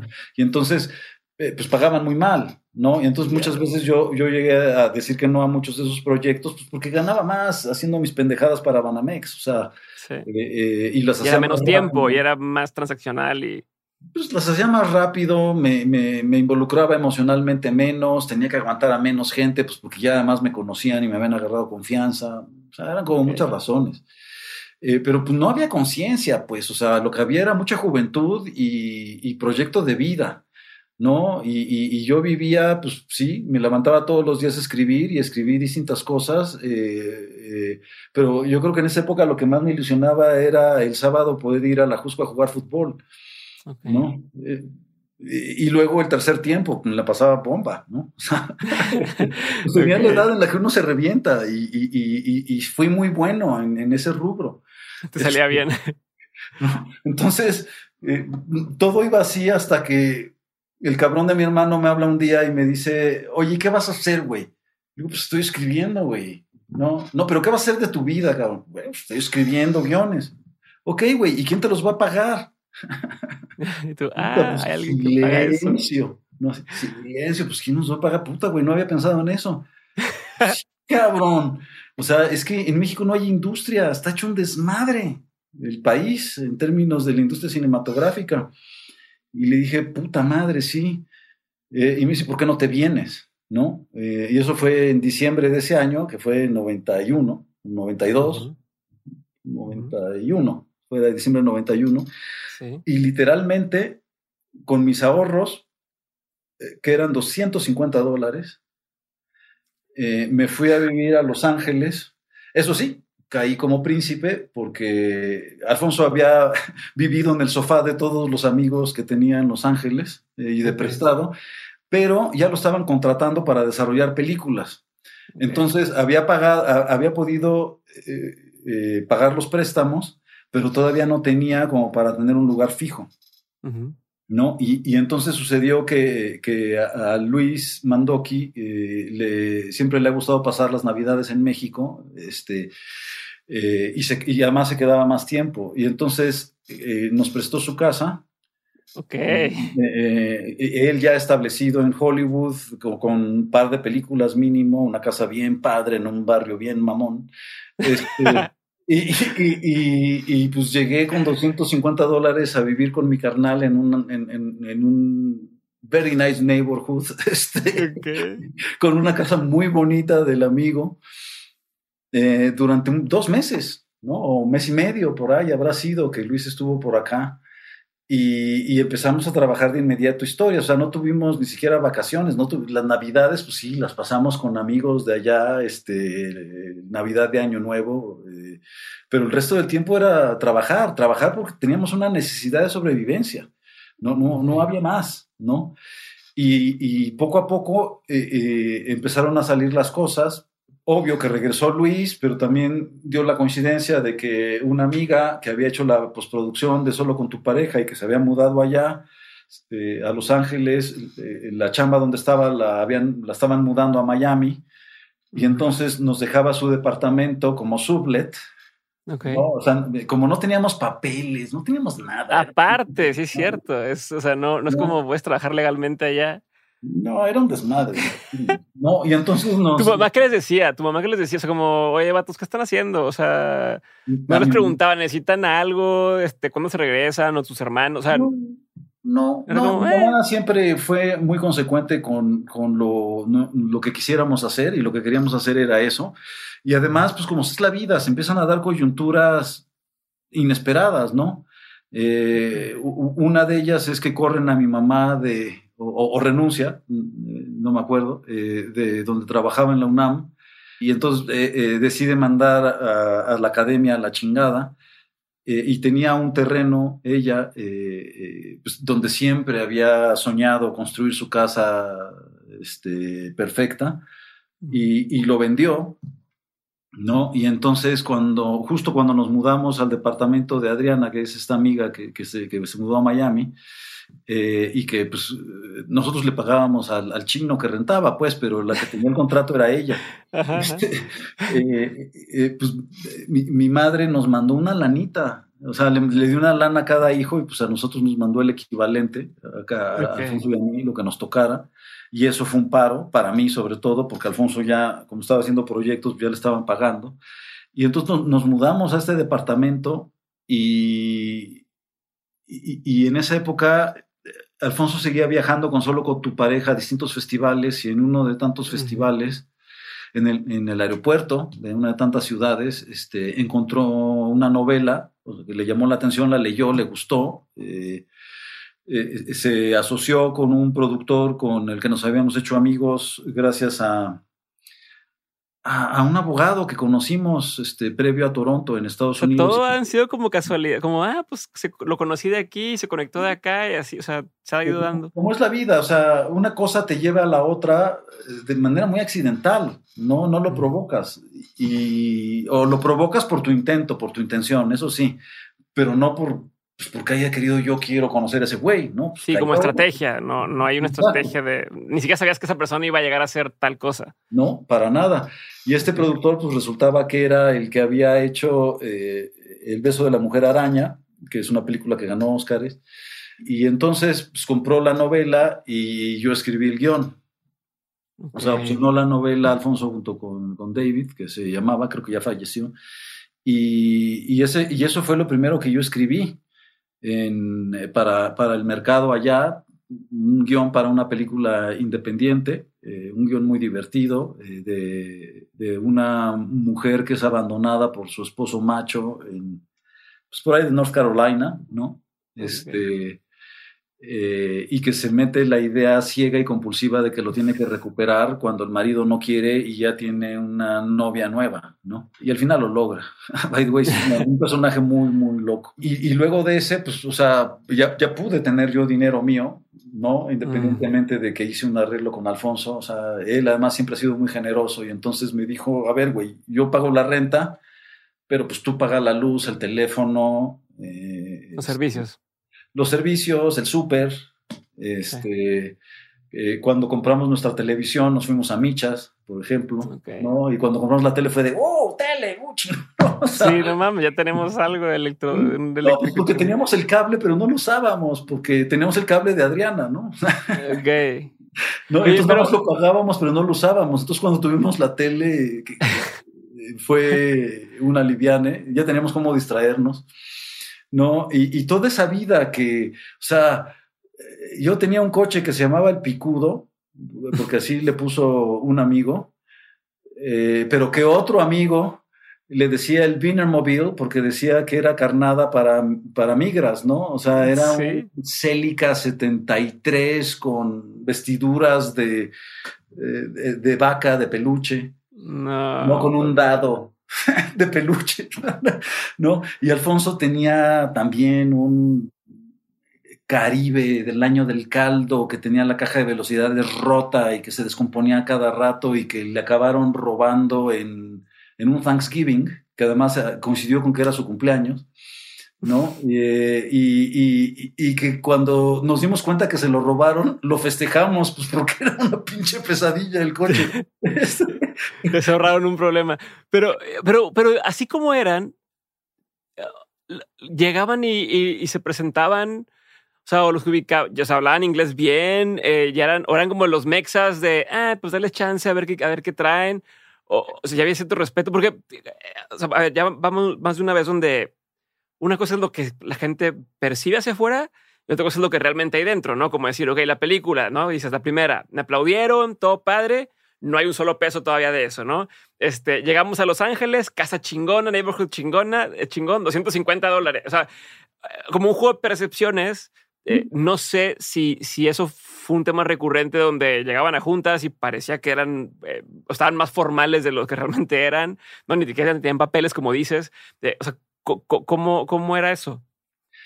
Pues es que sí, o sea, y sobre todo en Hollywood, que es mucho el juego de la percepción y de que te ven, ¿no? Y cómo te ven. Entonces, por un lado teníamos la gran fortuna de que Oli, la esposa de Luis, nos prestó su, su camioneta. Entonces, cuando teníamos juntas en los estudios, pues llegábamos en un coche decente, porque nosotros en ese momento no teníamos coches, ¿ok?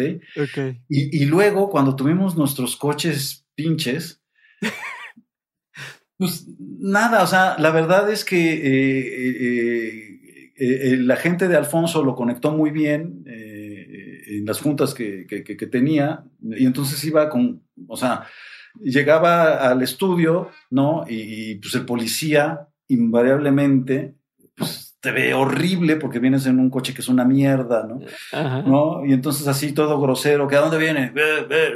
¿no? Ya ves cómo son amados los policías gringos. Sí, ¿no? Y ¿Tienes, ¿tienes cita? ¿Quién te invitó? Y todo eso, ¿no? Exacto, pero cuando decías, pues tengo cita con Jerry Bruckenheimer, pues era así, ay, perdón, sí, pásale, ¿no? Eh, eh, y entonces eso nos pasó muchísimo. A mí me pasó una bien fuerte, que, que un policía que en uno, no me acuerdo en qué estudio fue ya, eh, pues porque fui a todos, que no me dejaba entrar con, con el famoso picudo. este, y entonces le dije, háblale al productor, por favor, para que veas que sí soy yo. Porque además sí dejan, son muy organizados los gringos, entonces eh, dejan, eh, o sea, tienen un sistema de que dejan en la entrada el aviso y ahorita ya todo es digital, en esa época no, en esa época era de papelitos. Y no encontraba mi papelito este cabrón y era porque habían escrito mal mi nombre, ¿no? Increíblemente. Entonces habló por teléfono eh, para ver que, que si fuera yo y el productor le dijo, sí, déjalo pasar y ya pasé, ¿no? Okay. Y un año después, que yo ya no vivía en Los Ángeles, o año y medio después, que Alfonso estaba haciendo la princesita y que el estudio le rentó un Mercedes, ¿no? Fui en el Mercedes al mismo estudio con el mismo pinche policía, ¿no? Y, yo me, acuerdo que, lo vi y le dije, ¿y ahora sí me dejas entrar? ¿No? Y, igual sacó el papelito y dijo, Ahora sí está el papelito. Ay, tú chingo tu madre, güey. ¿Para qué te haces? Eh, pero sí, por supuesto que pasan esas cosas, ¿no? No teníamos tarjeta de crédito y, en Estados Unidos todo funciona por crédito, entonces no podíamos rentar películas de blockbuster, que era como las rentabas en aquel entonces, y ahorita es obsoleto. No, y entonces un amigo nos hacía el paro, ¿no? Con eso. Eh, no, o sea, todas estas situaciones que, que, nada, a mí llegó un momento en que me hartó Estados Unidos, ¿no? Eh, me hartó Los Ángeles, porque además ya había conseguido mi objetivo. Eh, ya había escrito un guion y, y, ese guion, más solo con tu pareja, porque además tenían este pedo de, eh, a ver, sí, hiciste solo con tu pareja, pero ¿y el idioma? Algo que ahorita ya no preguntan, que, que ya entienden que un guion es un guion y, y que lo más fácil, si no hablas el idioma, es traducirlo pero en ese momento era así como, no, no, no, tiene que escribir en inglés, ¿no? Y además, pues yo era bilingüe, yo escribía en inglés, no tenía problema. Este, y entonces, eh, eh, eh, solo con tu pareja y el guion de Ruti Casuti, que se llama ese primer guion, me abrió las puertas a las agencias de representación. Entonces eh, conseguí un agente en William Morris y, y, me movió por todo Hollywood. Entonces fui conociendo a, muchísimos productores. Eh, y ¿Ya, ¿Ya, tienes el premio Ariel para ese entonces? O sea, ya, ya llegabas con esta... El, el Ariel sucedió a la mitad del camino de eso, pero el Ariel no tiene una repercusión en Estados Unidos, menos en aquel entonces. O sea, de hecho, ni siquiera pude eh, eh, viajar para recibirlo. estaba en Los Ángeles y, mi hermana me hizo el favor. Digo, estaba nominado, yo no sabía que lo iba a recibir, ¿no? Este, claro. Y cuando ganó, eh, pues pasó mi hermana y, el premio, sí creo que ganamos dos, y entonces uno pasó mi hermana y, el otro pasó Claudia Ramírez, que en ese momento era novia de Alfonso. Este, y, yo ya, o sea, habiendo conseguido mis objetivos primarios, que era abrirme camino allá, o sea, con un guion y luego con la agencia de representación, pues ya me, me, me, me, había hartado del gabacho. O sea, yo soy feliz en Los Ángeles cuando voy a trabajar y es un lugar que me gusta mucho. Pero a mí no me gusta el gabacho para vivir, no es lo mío. La gringueza a mí me empieza a incomodar, ¿no? Este, y, y, entonces ya después de un año de estar ahí, ya me estaba incomodando mucho. Y, yo le dije a Alfonso, ni pedo, cabrón, regreso a la Navidad y una de esas me quedo, ¿no? Y sucedió otras de estas coyunturas mágicas, que un proyecto que habíamos ido a pichar juntos a, una compañía importante en ese momento, eh, eh, y que se había cancelado porque se había muerto el productor, ni menos, el güey que nos había llamado, eh, la esposa, lo, que, que eran o sea, que eran pareja de productores, no solo matrimonios, sino también productores. este, la, esposa le gustaba mucho y, como le gustaba mucho al marido, como un homenaje al marido y, y, a su gusto propio lo quiso retomar. Y entonces, literal, como un día antes de, que yo volara de regreso a México, tuve la junta con, con ese, eh, con ese proyecto eh, y nos dijo la productora, ¿lo quieren hacer? Sí, ¿no? Eh, bueno, pues a nosotros sí nos, encanta, si lo quieren hacer, hagámoslo. Entonces empecemos a negociar. Entonces yo ya me regresé a México con la esperanza de una chamba. Con algo, con algo un poquito más posible. claro, estaba la cuestión de las lanas en, manos del abogado y de la gente, pero ya era algo más tangible. ¿no? Y entonces, eh, en, cuanto veo que sí me van a pagar, ahí sí ya le dije a Alfonso, güey, hasta ahí llegué. A mí ya el gabacho no es lo mío. Eh, y, Alfonso le pasó un poco lo mismo. O sea, eh, como, como tampoco le fascinaba Los Ángeles, empezó a vivir una vida itinerante otra vez en casas de amigos por todos lados, en Los Ángeles y en Nueva York. ¿No? Y, también sucedió que lo empezaron a contratar para hacer cosas de los estudios, y entonces cuando te contratan, pues te ponen como extranjero, pues te ponen dónde vivir y, te dan transporte y demás. Entonces ya empezó otra realidad. ¿Qué proyecto era este? El que yo conseguí es, uno que no se hizo, que se llama The Planet. Ah. También es la adaptación de una novela divertidísima que luego cuando me nominaron al Oscar se lo mandé a Terry Gilliam. y, vi a Terry en, la fiesta de Vanity Fair que, después del Oscar. Lo, había visto antes, ¿no? Ya nos habíamos conocido, pero no le había dado el guion. Se lo mandé y nos topamos, además en el bar, ¿no? De la fiesta en la barra, ¿no? Eh, y me dice, Terry, leí tu guion, está buenísimo, cabrón, ¿no? Le dije, Terry, es que es, es, como para tu imaginación, o sea, tiene ese pedo desbordante que tienes tú. Y me dijo, me encantó todo, pero te la mamaste con el tercer acto. No, le dije, pues no hay pedo, lo reescribimos. ¿Qué onda, Terry? Venga. No, y entonces estuvimos coqueteando con eso un, rato hasta que ya se apagó el fuego y ya no pasó nada. ¿No? Y ese, pues, no, no, no, tampoco se hizo. Eh, pero lo, siguiente que sucedió, pues eso, o sea, yo, me mudé en diciembre del 91, regresé a México en diciembre del 92, eh, y 93, Alfonso hizo una, una serie de televisión, un episodio de una serie de Showtime, eh, no, ahorita no me acuerdo cómo se llama. Eh, me acuerdo que era con Laura, Laura, Dern, eso sí me acuerdo. ¿no? entonces empezó a cambiar la realidad para él ¿no? Eh, y en 94 ya hizo La Princesita y eso pues ya, pues sobre todo la cuestión económica, porque sí vivimos como parias mucho tiempo, o sea. pero, pero a ver, pero de, de eso, o sea, a ver, desde afuera es como, ok, tuvimos un éxito y luego estuvimos estirando la liga eh, como a ver cuánto nos dura como la colita de este éxito, ¿no? De, de oye, pues damos otra oportunidad y el segundo guion y tal antes del siguiente trancazo tuyo de tu mamá también, ¿no? De, de fueron muchos años. Eh, ¿cómo, ¿Cómo mantienes pues, la, la chispa encendida? ¿Cómo mantienes, cómo no pierdes la fe de decir, a ver, güey, no, sí voy por aquí, sí es el camino. Eh, no fue one shot, no, no, no fue un, un, one hit wonder. eh, o sea, todos esos años, ¿no? En el 91 sale esto y 10 años después sale tu mamá también. Eh, ¿Cómo mantienes 10 años de decir, güey, aquí voy, aquí voy, aquí voy y le vamos a dando? Pues es que se, se llama eh, sobrevivencia. O sea, literal. Eh, porque mm, pues es lo que ah, yo creí que había aprendido y me había conectado con un lugar donde sí había una industria. Y, y, entonces, durante todos esos años, eh, yo viví de escribir guiones para Hollywood que no se produjeron, para distintos estudios y distintos productores.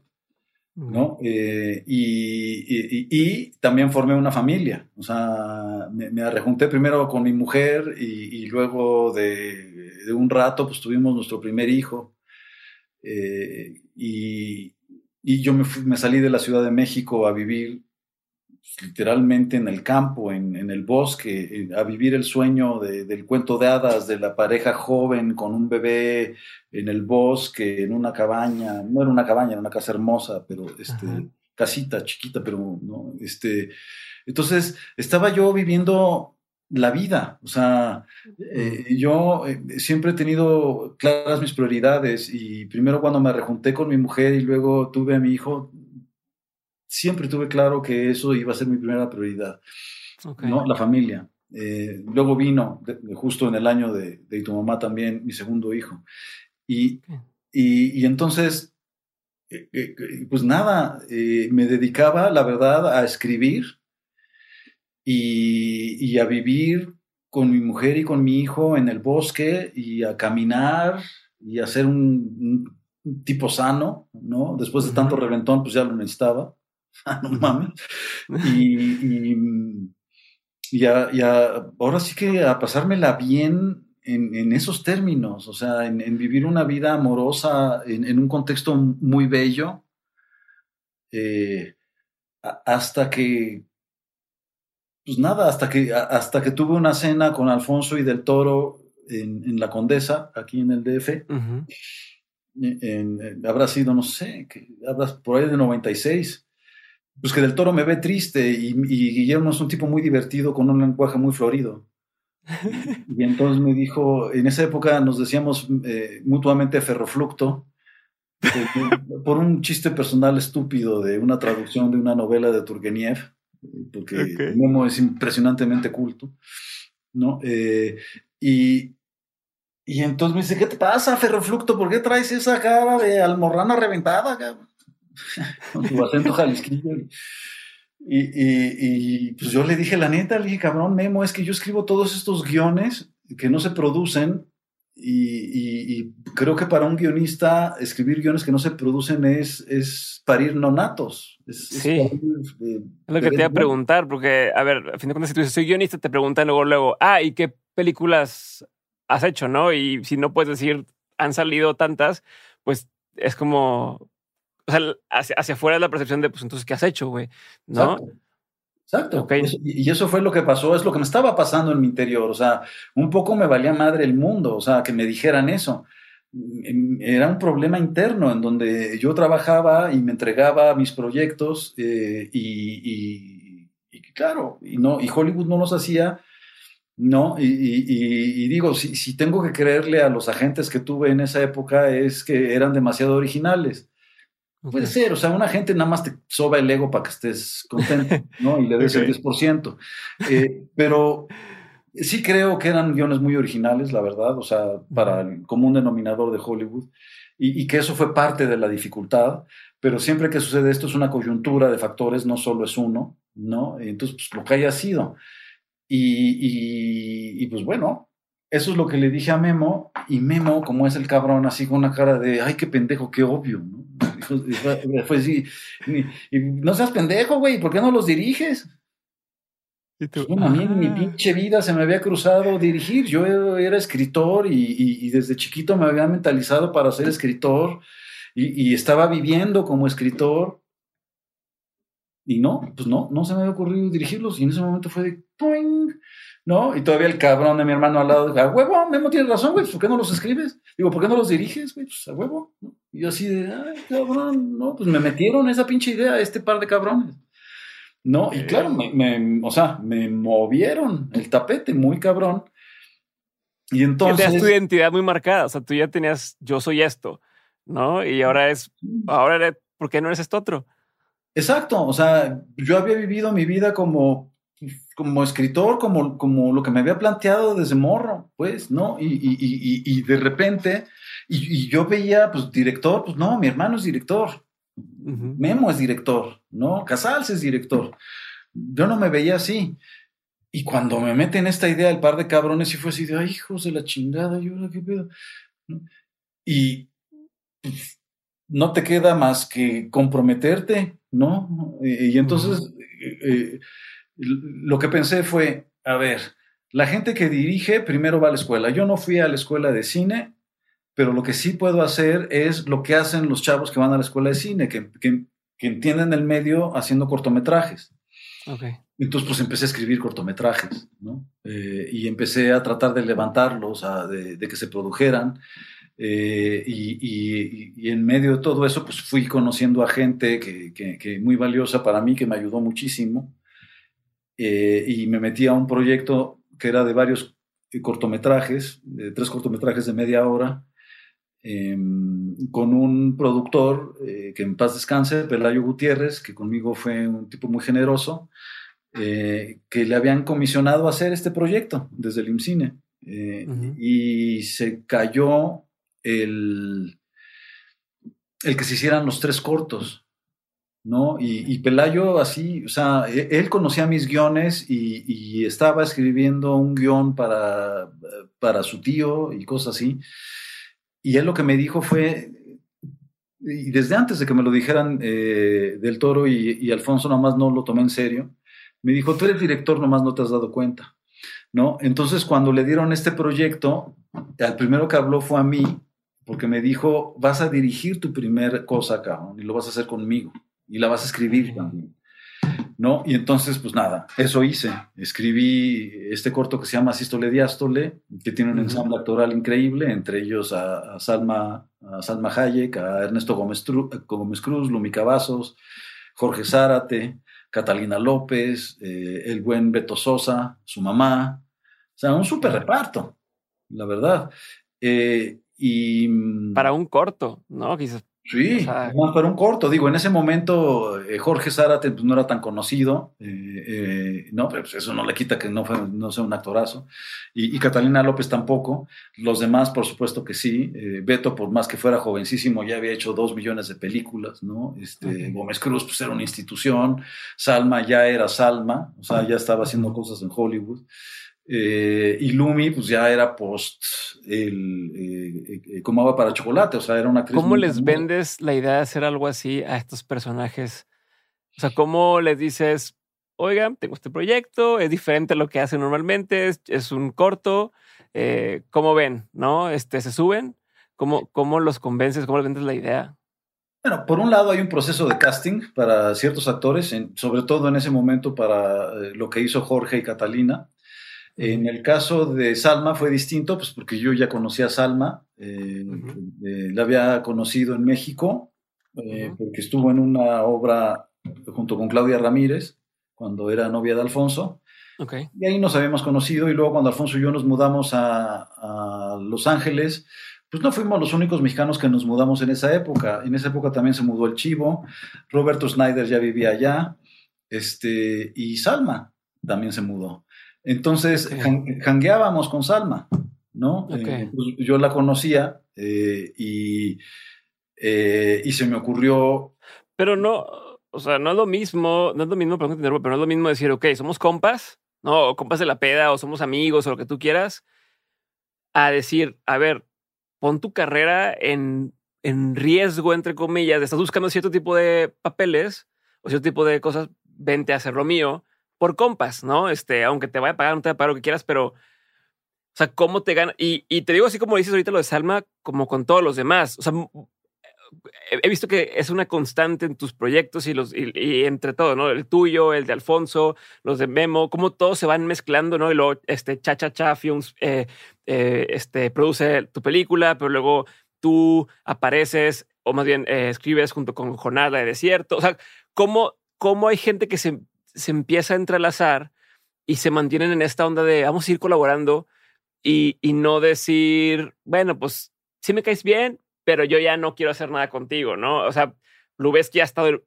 en varias ocasiones contigo desde que, como dices, no era, no era del chivo eh, y ahora ya lo es. O sea, ¿cómo, ¿cómo fue que desde el principio hicieron esta especie de química, de, de atracción, de decir, a ver, güey, yo sé que aquí hay talento o, o, lo veo, es mutuo y le, le vamos a apostar juntos a todo esto? me estoy explicando, ¿no? Como... Sí, eh, pues es que creo que son coyunturas, ¿no? Y en ese momento era una coyuntura eh, eh, donde, en primer lugar, Salma es encantadora, ¿no? Y entonces le mandé el guion y fue increíble, me acuerdo perfecto, porque le mandé el guion y, y me habla, yo viviendo en el bosque todavía, y me dice, Carlitos, sí lo quiero hacer, sí lo hago, sí lo hago y le digo, órale, papas, ya, hagámoslo. Pero no quiero hacer el personaje que me estás dando. ¿No? Eh, y yo le estaba dando el personaje que hizo Lumi Cavazos, ¿no? El personaje, como ella misma dijo, de la guapa. Eh, y, le digo, ¿por qué no, Salma? Porque si ya lo he hecho muchas veces y me, y me tienen encasillada en ese, en ese papel. Yo quiero ser la monja, literal. O sea, de repente fue Salma monja y le dije, Salma es genial, pero tengo que hacer algo contigo para que, para que, o sea, no solo sea Salma, ¿no? Y me dijo, sí, hazme lo que quieras, pero yo quiero ser la monja. Ok, entonces, obvio, traté de afearla y le, le metí una separación entre los dientes y una verruga y lentes, ¿no? Y entonces cuando acabé de caracterizarla y le puse el hábito y todo eso, la vi y le dije, ok, Salma, ahora eres Salma con una verruga y lentes, cabrón, porque fea nunca vas a ser, cabrón. es una guapa de todas maneras. Entonces, em, nada, pues eres la confianza de ella, de, creer, y lo mismo con Lumi, que la conocía de, otros lugares y que eh, eh, este, sabía cómo era yo y habíamos convivido mucho juntos en, otros contextos y, y también confió. ¿No? Y, lo que sucedió con todos esos actores, eh, incluido Gómez Cruz, es que les jaló mucho el guion, les gustó mucho el guion. O sea, yo, yo me acuerdo a, Eva eh, Evangelina Martínez, la mamá de, Roberto Sosa, eh, que, no dejaba de decirme, es que tu guion es un poema, tu guion es un poema, ¿no? Y yo le decía, puta, pues gracias, O sea, no, creo que sea un poema, pero pues creo que funciona. Y sí, es un guion que funciona. o sea, al final del día, sístole, diástole, eh, eh, es como Amores Perros, que tiene tres historias así, pero a lo bestia, ¿no? Eh, son tres historias que, se van entrelazando, tres historias de amor que se van entrelazando dentro de una misma familia de clase popular en, un viaje, en un domingo en el campo, en Xochimilco, ¿no? muy inspirada en la película de Renoir, ¿no? Una salida al campo. y y eso, o sea, lo que ese ha sido, digamos, mi gran virtud, que como sé escribir, mi escritura ha jalado al talento. Ok. ¿no? O sea, que, que, escribo algo o planteo una idea y se prenden, ¿no? Como fue el caso de, de Rudo y Cursi, que una idea que le planteé a Diego y a Gael por separado y que los dos se prendieron y me comprometieron, ¿no? A, hacer algo distinto, ¿no? Ahí fue otra cosa porque en, en Rudo y Cursi yo lo que quería era hacer un, un un falso documental del de, personaje que es el Cursi, que le decía Tato, ¿no? Eh, y hacer un, güey todavía más chingón que Hugo Sánchez, o sea, a la N, ¿no? Si Hugo se ganó cinco pichiches, este 15, ¿no? Y que luego de, ser el más chido, que nada más con la mirada metía goles, de un día para el otro, por cuestiones muy pachecas que pasaban en la historia, eh, dejaba de tener el toque del gol y, los fallaba todos, así con la portería vacía, eh, sin portero, le pegaba y pum, se iba para el lado. ¿no? Y entonces eso, eh, pues obviamente destrozaba su carrera, los medios y la gente lo empezaron a hacer mierda y el güey no podía pues, aguantar eso y desaparecía. Y entonces era un falso documental de la reconstrucción de la historia de este güey preguntándose en dónde está. Y entonces mi idea era, pues sí, o sea, poner a Faitelson y a José Ramón y a, Toño del Valdés y a todos estos dando datos y especulando dónde podía estar el tato. ¿No? Entonces le, le, cuento esto a Diego y a Gael por separado en los viajes promocionales y tu mamá también. Y los dos me dicen, yo quiero ser ese güey. Y yo dije, ups. Ups tengo un problema porque tengo un personaje y tengo a dos actores que admiro y que además son amigos y cabrón, ¿cómo va a decidir? Eh, preferiste en lugar, de, en lugar de hacerle el feo a uno o hacer quedar mal con uno, fue pues ni modo, a los dos, cabrón. Exacto. O sea, lo que me sucedió fue que en ese momento me salió una imagen y la imagen que me salió fue eh, la del penal. ¿No? Dije, ay, cabrón, un penal, dos güeyes. Dije, claro. O sea, Dos cabrones que están resolviendo un drama íntimo en el contexto más público y mediatizado, que es un eh, estadio televisado. Eh, y esos están en un penalti, entonces uno tiene que ser portero, el otro es el delantero, el delantero pues es Tato, el otro... Y güey, si son hermanos, ¿no? O sea, todo eso vino en, un... fue después, fue, fue dándose así pues, eh, o sea, todo esto que te estoy contando se dio al mismo tiempo, o sea, porque la creatividad funciona así, se te ocurre algo y de repente, ¡fum!, se hace un efecto dominó, creatividad genera creatividad, entonces, ¿no? Y entonces ahí, puta, lo vi, y dije, no mames, son hermanos y está increíble.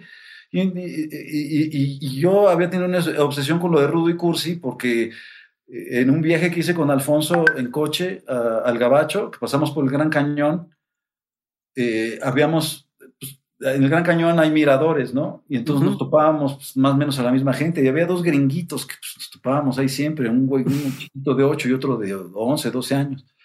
Y yo en esa época usaba mi sombrero de batalla que usé hasta hace poco, pero ya está hecho pedazos, un sombrero estilo australiano azul. Y, y, y, en una de esos miradores, de repente, eh, eh, atrás de un arbusto estoy yo viendo la majestuosidad del cañón y oigo la conversación del par de gringuitos, ¿no? Y el chiquito le dice al grande, ¿no crees que, ese, que el señor con el sombrero azul se ve cool?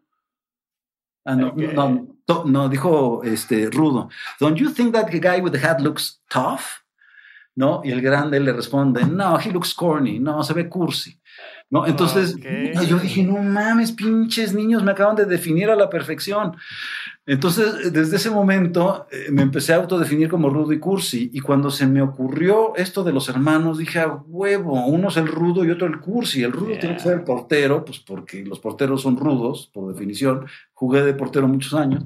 Este, y, y que el otro sea el cursi. Y claro, eh, o sea, uno tiene que ser Diego, el otro Gael. Entonces lo cuadré todo. Qué chingón. Y, y, e invité a Diego y a, Gael a comer. a a platicar de esto. Y los dos estaban un poquito sacados de onda, pues porque decían que hace el otro güey acá, porque a cada uno les había dicho, quiero platicar de, del proyecto este, de Tato. Y entonces les platiqué mi idea, les dije que se llamaba Rudo y Cursi, ¿no? Y su primera reacción fue así como, no, o sea, él dijo, no, no mames, güey, yo soy Rudo. Y, y, y, y, Diego dijo, sí, yo soy Cursi. Y mi respuesta fue, no mames, güey, esa película ya la hicimos y se llama Y tu mamá también. ¿no? O sea, vamos a cambiar el tipo, ¿no? Su energía igual. Vamos al revés, cabrones. Y, en, en el momento en que les dije eso, puta, se prendieron, ¿no? Y estos güeyes cuando están juntos es muy cagado cómo se emocionan y empezaron así de, claro, porque así como el chavo del ocho un poco, ¿no? Claro, porque tú eres yo y yo, somos un espejo y entonces, puta, buenísimo, güey, ¿cuándo lo hacemos? ¿No? Y entonces a partir de ese momento eh, eh, ese, ese, sí es un guion que escribí para ellos dos. O sea, para unos actores ya definidos que se veía eh, que iban a ser ellos. Pero igual, tú mismo otra vez fue el tema de una historia o una buena historia los ganchó desde el principio. Sí, y, es que esa ha sido mi virtud. Pues, o sea, con todos mis cortometrajes que he hecho 11, uno de ellos es documental, ¿no? Pero ese que es documental también tiene voces de los actores. ¿no? Eh, de no sé cuántos actores, son un montón.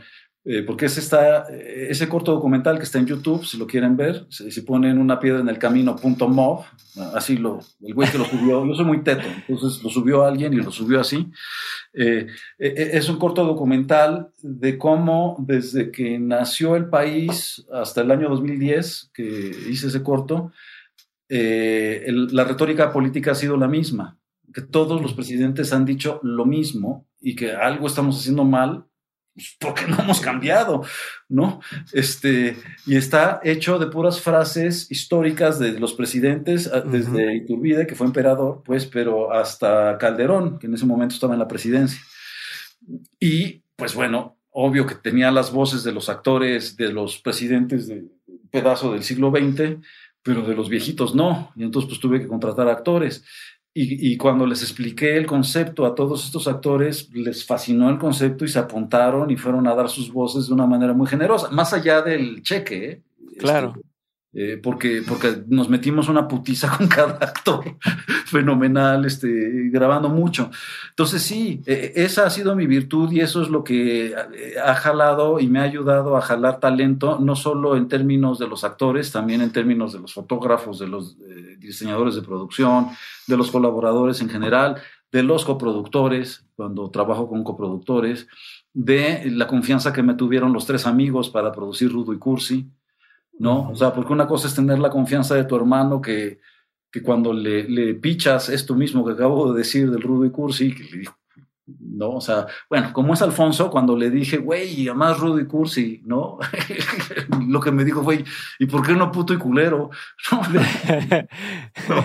eso, ese título no. Este, no, no, pero lo que me dijo el güey fue, cabrón, tú escribe un guion que me guste y yo te lo produzco. ¿No? Entonces eh, llegué a ese guion, después de muchos tratamientos, eh, lo leyó y me dijo, órale, ahora sí ya está. Además, irónicamente fue otro diciembre, ¿no? En Manzanillo. Y, y este, y unos, como dos semanas después, me habló y me dijo, oye, cabrón, ¿y si, eh, ¿y si invito al negro y a, Memo a, producirla conmigo? Le digo, no mames, o sea, me estás preguntando, o sea, güey, eso es un pinche súper mega honor, o sea, ¿cómo crees? O sea, no solo por el enorme talento de los dos directores, sino por toda esta cuestión orgánica de, pues de que fue el pinche comentario de Memo el que me empezó, me empujó a dirigir. Claro, es como otra vez el cerrar el círculo, ¿no? Sí, y, y el negro fue el primero que él tenía una productora muy grande de comerciales acá y fue el primero que me dio una chamba eh, eh, remunerada como director, ¿no? O sea, no, no de cortometraje, que, no te pagan en general. Este, ¿no? Y entonces todo era muy orgánico, además, pues ellos muy amigos todos, eh, yo pues, también amigo de ellos, no, no, no con la, la, fuerza y la intimidad que tienen estos tres entre ellos, pues porque son relaciones que se dan de una manera muy peculiar, lo que sucedió con ellos, pero pues sí nos conocemos, ¿no? Y, y lo que les prendió a Memo y, a, y al negro, más allá de su generosidad y de confiar en mí, este, fue el guion. O sea, que lo leyeron y dijeron, no está muy bueno, hay que hacerlo. Pero a ver, pero ¿cómo, una vez que te da una oportunidad así, cómo no te achicas, cómo no cedes ante la presión de, a ver, si el día de mañana me llega alguien conmigo y me dice, oye, las tres personas que hoy son referencia eh, en esta industria creen en ti, creen en tu proyecto y te lo van a apoyar, puta, a lo mejor digo, güey, y si no me sale, y si no pega, y si lo otro, ya me voy a quemar, ¿no? Como va a quemar cartucho de la posibilidad de poder hacer una relación chingona y, y, seguir creciendo. ¿no? O sea, esto, esto que alguien que tú consideras relevante se fija en ti es un arma de dos filos, porque, ah, me fijé en ti, le aposté contigo y perdimos, bye, o nos fue chingón, ¿qué más? ¿Qué más sigue? ¿Cómo, cómo era para ti? ¿No te sientes presionado? ¿No decías, puta, y si la cagamos? Eh, seguro que iba a salir bien. Que, en retrospectiva dices, es un, es un peliculón, ¿no? Este, todos los elementos que se juntaron está muy chingón, pero no sé si en ese momento lo tenías claro y decías, va a quedar chingón, o, o, era de, ¿seguro si quieren entrarle? Este, eh, ¿sabes? Bajo su propio riesgo. Eh, pues bueno, es que sí sientes esa presión y al mismo tiempo no. O sea, al mismo tiempo te regresa esa inconsciencia de los 25 años o de los 23. O sea, es, la primera vez y dices, pues es tu oportunidad y vale madres. Entonces vas como el burrito detrás de la zanahoria, va lo que va. Y como pinche panzer, vas como un, eh, eh, como un tanque para cumplir tu objetivo. ¿No? Entonces, la verdad es que nunca me cruzó por la cabeza eh, decepcionar a alguien, ¿no? Y, en general, cuando trabajo, eh, al único que me importa no decepcionar es a mí mismo. Y entonces, eh, si yo no estaba decepcionado de lo que estaba haciendo, tenía esta estúpida certeza, si la quieres llamar así, de que entonces no decepcionaría el resto. Pero es esa misma certeza con la que escribo. O sea, si escribo una comedia y me río, por más estúpido que sea, digo, puta, se van a reír. ¿no? Y si escribo un drama y en ese momento quiero que les duele el corazoncito y a mí me duele, digo, pues es que aquí les va a doler, e, etcétera. ¿no? Entonces es, como esa misma lógica eh, e inconsciencia que, nunca mm, me pregunté siquiera esto que tú me estás diciendo.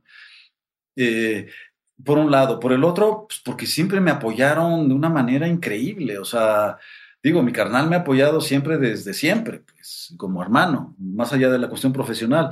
Eh, pero, el, eh, pero el negro y, Memo, mames, o sea, era increíble el, güey, hazlo, te vale madre, o sea, los consejos que me daban, eh, que mucho tenía que ver con, con, eso, o sea, de no le hagas caso a la gente, lo importante eres tú, tu visión, lo que tú quieres hacer, nosotros te apoyamos a mil. Y, y, luego esta gran ironía de, de, las personalidades de los tres y que ah, Memo estaba además haciendo Hellboy 2 entonces él estuvo un poquito menos involucrado, pero hablaba, me hablaba constantemente. Y entonces eh, las pláticas con Memo eran de, eh, ¿ya, te, ya, ¿ya te habló Alfonso y el negro? Sí, y yo decía, puta, este güey me va a decir ahora esto algo más. Pero al doble, ¿no? Y, no, entonces le decía, sí, Memo, ya hablé con ellos, cabrón, y pues ya, y le platicaba de qué habíamos hablado, ¿no? y pinche Memo me decía, ok, ya los escuchaste, ahora mándalos a la verga y haz lo que tú quieras, güey. ok, ok. Qué chingón. Pero, pero al mismo tiempo, ¿qué, qué dices, puta? Pues entonces, ¿a quién le hago caso? ¿No? Pues lo que pasa es que cuando te dan esa confianza, pues la tomas, coño, ¿no? Y sigues para adelante. O sea, para el caso, eh, eh, mis productores me dieron esa confianza, pero pues también Diego y Gael, que para ese momento ya eran estrellas, ¿entiendes? Y entonces, pues nada, eh, el cine está hecho de confianza. O sea, el, director tiene que, que, generar y fomentar la confianza en él, pues porque si no, cada quien hace lo que se le pega la gana. Eh, eh, y, pero es de los dos lados, o sea, eh, yo escojo a, mis colaboradores en primer lugar porque los admiro, o sea, ¿para qué chingado voy a escoger a un fotógrafo que no admiro? No, lo tienes que admirar, te tiene que gustar su trabajo, igual con un diseñador de producción, un vestuarista, etcétera, y con los actores, pues ni se diga, ¿no? Entonces, e, es esta confianza. Pero no todo el mundo tiene el privilegio de poder escoger con quién al principio, ¿no? O, o era, si no es con quien a mí yo admire, no lo hago lo que, lo que pasa es que haces un casting, ¿no? O sea, yo, o sea, uno no solo hace casting de actores, uno también hace casting de, de, todos los demás colaboradores. Ahora, con los demás colaboradores lo que pasa es que pues ves películas, ¿no? Mm. Y entonces también sucede como con los actores. Ves una película, puta, me gusta ese fotógrafo, me gustaría trabajar con él. No, me gusta ese diseñador de producción, quisiera trabajar con él, me late ese actor, ojalá algún día tenga un papel para él. No, porque esa es la diferencia. O sea, muchas veces la gente cree que, los actores pues tiene, tienes siempre que trabajar con el mejor actor y eso es una estupidez porque estaríamos haciendo todas las películas con Robert De Niro y el fantasma de Mastroianni. No, no No, eh, los personajes, eh, escoges a los actores si tú como director de una manera muy subjetiva te convence de que da el personaje que tú ves. Ok. ¿No? Y entonces, por ejemplo, Gael es un chingón pero puede ser que yo tenga un proyecto en donde no da ese personaje, entonces pues ni lo, ni lo busco y no lo da, pues porque no lo da, punto. O sea, no todos, o sea, no somos tan multifacéticos, así hay un rango actoral, etcétera, pero es muy importante la energía, la energía del ser humano, olvídate de, del actor, no, la energía del ser humano. Eh, y, para, para castear en específico eso, pues es importante, ¿no? Y cuando ves a, a otros colaboradores, o sea, pues, otros de fotógrafos y demás en otras pelis y te emociona y dices, pues ojalá pueda trabajar con ese güey algún día, pues es igual, los llamas, ¿no? Y muchas veces te dicen, pues güey, es que tengo otra peli, tengo otro proyecto, no puedo, y otras veces te dicen que sí, ¿no? O sea, eh, eh, Eugenio Caballero aceptó hacer Rudo y Cursi justo después de ganar el Oscar eh, por El laberinto del fauno, Pues porque nos conocíamos de años, ¿no? Y, y, siempre habíamos dicho, ojalá hagamos algo juntos, ¿no? Entonces se gana el Oscar, le hablo y le digo, güey, me vas a mandar a la chingada porque te vas a volver bien mamón porque te acabas de ganar el Oscar, pero venimos desde hace años diciendo que hagamos algo juntos, tengo un proyecto y me encantaría que lo hicieras tú. Entonces nos juntamos en un restaurante en donde no lo dejaban en paz los comensales, pues porque acababa de ganar el Oscar y entonces todo el mundo lo reconocía. Entonces le pasó dando autógrafos, este, eh, pero aceptó en ese momento hacer la película conmigo eh, de la manera como es Eugenio, o sea, con mucha generosidad y con todo su pinche talento, que es enorme. ¿No? Y entonces, ah, yo no entiendo otra manera de hacer películas. O sea, yo por qué voy a llamar a un director que hace cosas, a, un productor para que coproduzca conmigo que hace cosas pinches. No, no, o sea, mejor uno que haga cosas buenas, pues porque yo creo que lo que yo hago es bueno para mí, para mucha gente será una mierda, eso sí. ¿No? Pero pues, yo no controlo el, gusto de la gente. Yo lo que puedo hacer, lo más que puedo hacer es tratar de, controlar el proceso creativo de lo que yo hago, ¿no? Y de producción, que también es creativo. Eh, pero ya una vez que entregas la peli, pues, la gente le va a gustar, no le va a gustar a cada Esa es otra, ¿no? Esa es, es una cosa que ya no está en tu control. O, o qué tanto intentas o sea, porque al principio de la conversación decías, yo sé que si le pongo el nombre de un artista, te acuerdas cuando decías de, de, de los, lo que escribías y que se lo enseñabas a los amigos filósofos y demás. O sea, si le pones ciertos nombres o cierto tema de marketing, puede vender más. Lo, lo sabes, ¿no? Eh, ¿Qué tanto dejas que eso influya mientras estás elaborando un, un guion, una película? Pues es que eh, no pienso mucho en, eso mientras estoy escribiendo, más que cuando lo que me pasó con Rudo y Cursi, que, era un paquete entero, en el sentido de, eh, o sea, cuando Alfonso eh, me dijo, ya tienes este guion, ya hay que levantarla, ¿no? este, pues bueno, ya estaban comprometidos, digamos, entre comillas, no contratados, Diego y Gael, eso le daba una dimensión al proyecto y el hecho de que se sumaran el negro y, Memo pues, le dio una dimensión todavía más grande. Y entonces eso, eso le dio certidumbre al, socio financiero, que en este caso fue Estudios Universal. ¿no? Eh, eh, pues porque dice, no mames, o sea, los tres cineastas más importantes de México, con los dos estrellas hombres más importantes, de esa edad, de esa generación, más importantes de México, con este güey que ha probado ser un buen escritor, bueno, apostémosle. Ojalá este, y, salga bien la película eh, formalmente. Y sí, quien estaba en ese momento en, Universal cuando la vio le encantó. ¿no? Y eso sucedió. Entonces, eh, eh, de lo que, lo que tratamos de hacer es generar certidumbre en, en, los distintos proyectos. Ahora, cada proyecto es distinto, entonces no va a ser igual. O sea, cuando hice Besos de Azúcar, pues Besos de Azúcar es una historia de primer amor. Entonces, ¿qué quiere decir eso? Que tus estrellas son dos niños. Sí. Dos niños de 12 años. Entonces, de, entrada. Sí, por diseño no son famosos. O sea, no, no es. O sea. Exacto. No pueden ser famosos. Y yo, además, eh, conceptualmente, cuando empecé a hacer el trabajo de, casting, le dije a, la directora de casting, como al acting coach, armamos un taller de actuación, ¿no? Y fuimos reclutando niños de los barrios populares de la Ciudad de México.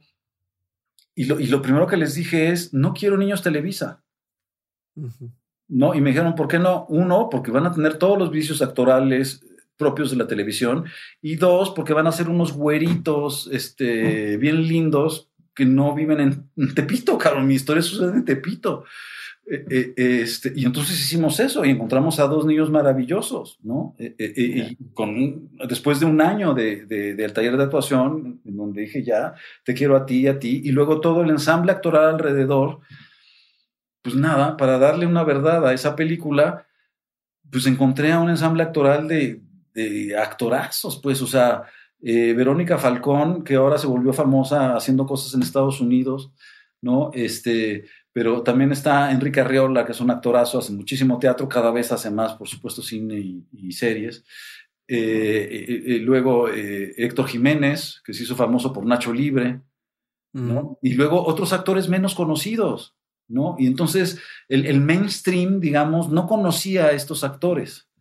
Eh, y pues, bueno, no, yo ahorita yo creo que ya los conocen, eh, pero no los conocía en el momento en que hice esa peli y, yo lo que estaba buscando era tratar de generar una verdad cinematográfica. O sea, si la, la historia sucede en Tepito, ok, ¿qué tipo de gente vive en Tepito en términos de su etnia, digamos, eh, de su color de piel? Pues porque sabemos que vivimos en una sociedad totalmente desigual. ¿no? Y, que el color de la piel está relacionada con la clase social y con el estrato sociocultural. Eh, y entonces tenía que buscar un tipo de actores muy específicos. Y, entonces esa película la pude hacer, por un lado, porque está muy subsidiada, como el cine mexicano, y por otro lado, porque me asocié con Alex García, que es un productor independiente que creyó en mí. ¿no? Y, creyó en mí, pues porque leyó el guion, le gustó. Lo mismo, ¿no? Se repite la historia de creen por el guion y por lo que estás haciendo. Y, conocía mi trabajo anterior y dijo, va, hagamos esta peli, me gusta, ¿no? Ah, sabiendo él que, que iba a ser difícil venderla. O sea, eh, su distribuidora distribuyó la peli y no fue fácil, ¿no? Porque cómo vendes una película con dos niños desconocidos en el contexto de Tepito, sí, o sea, no, no hay un ángulo fácil de, comercializar y decir, o sea, que fueran los dos niños más famosos de México, pues es fácil, ah, pues estos niños estrella, tal, pero si no es nadie conocido, ¿cómo le haces para que haya un gancho, ¿no? Y además de una, de, una temática muy particular. Eh, a ver, pero voy a avanzar un poquito en la historia porque quiero respetar tu tiempo.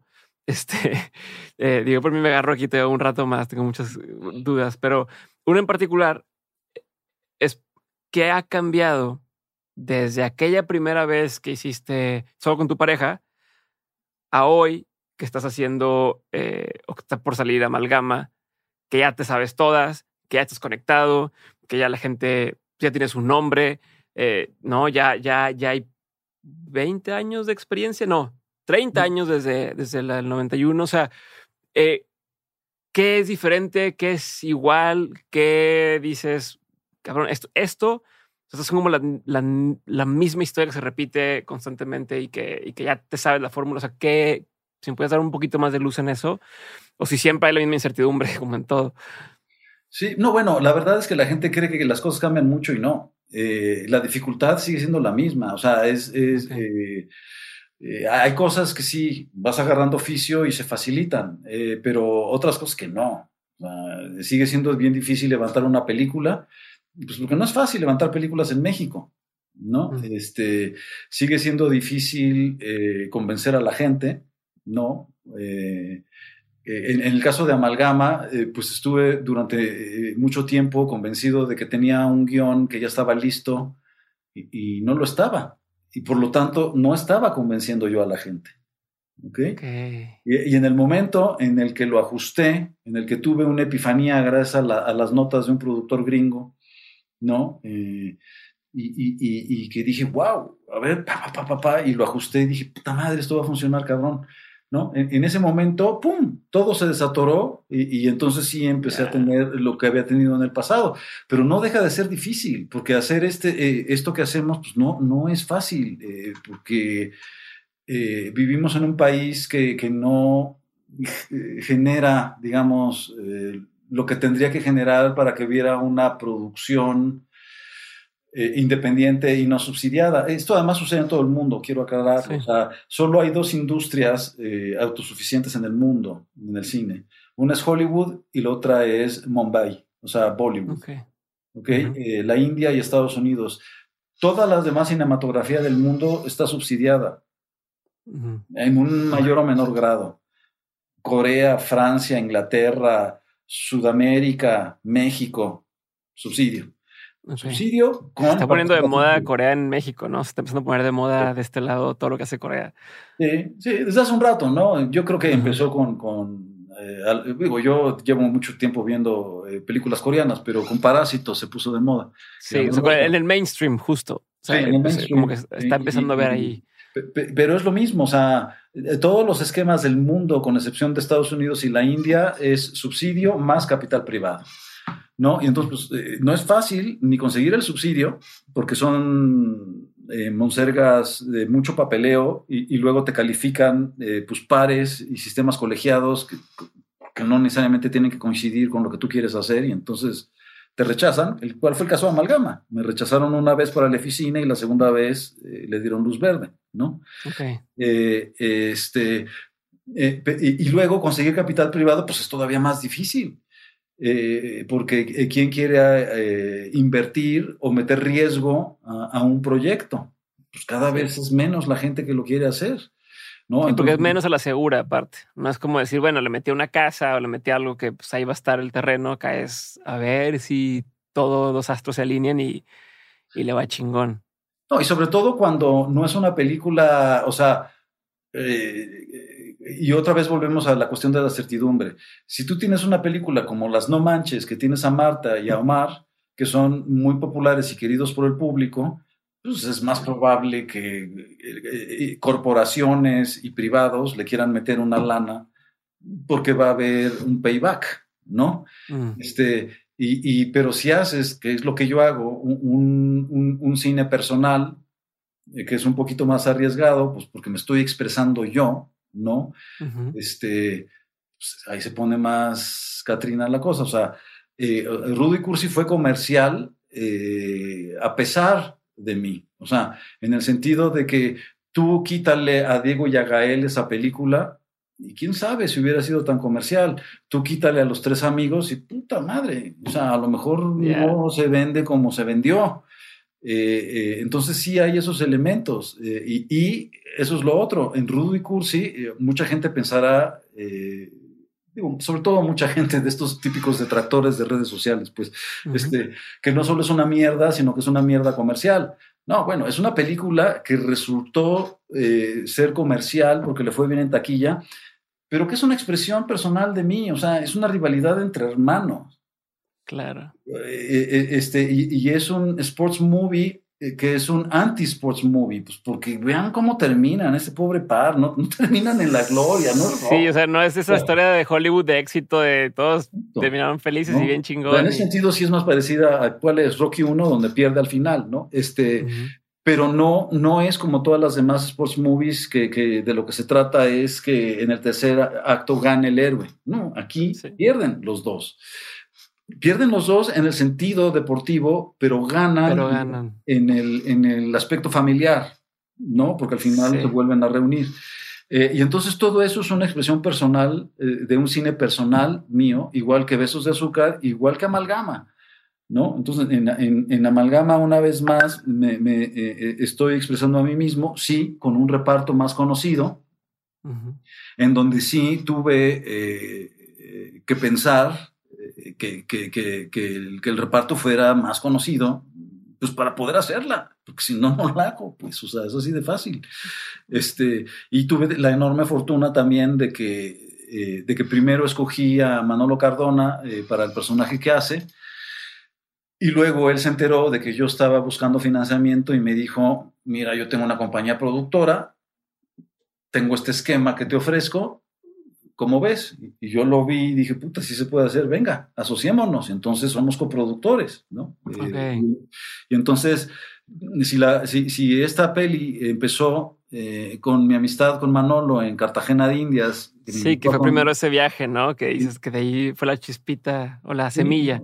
E, exacto. Eh, pues otra vez, de manera orgánica, la vida me da este lujo, si lo quieres ver, de que Manolo regrese a mí no solo como, como actor, sino como coproductor para que la película se pueda hacer, porque me costó mucho trabajo levantarla.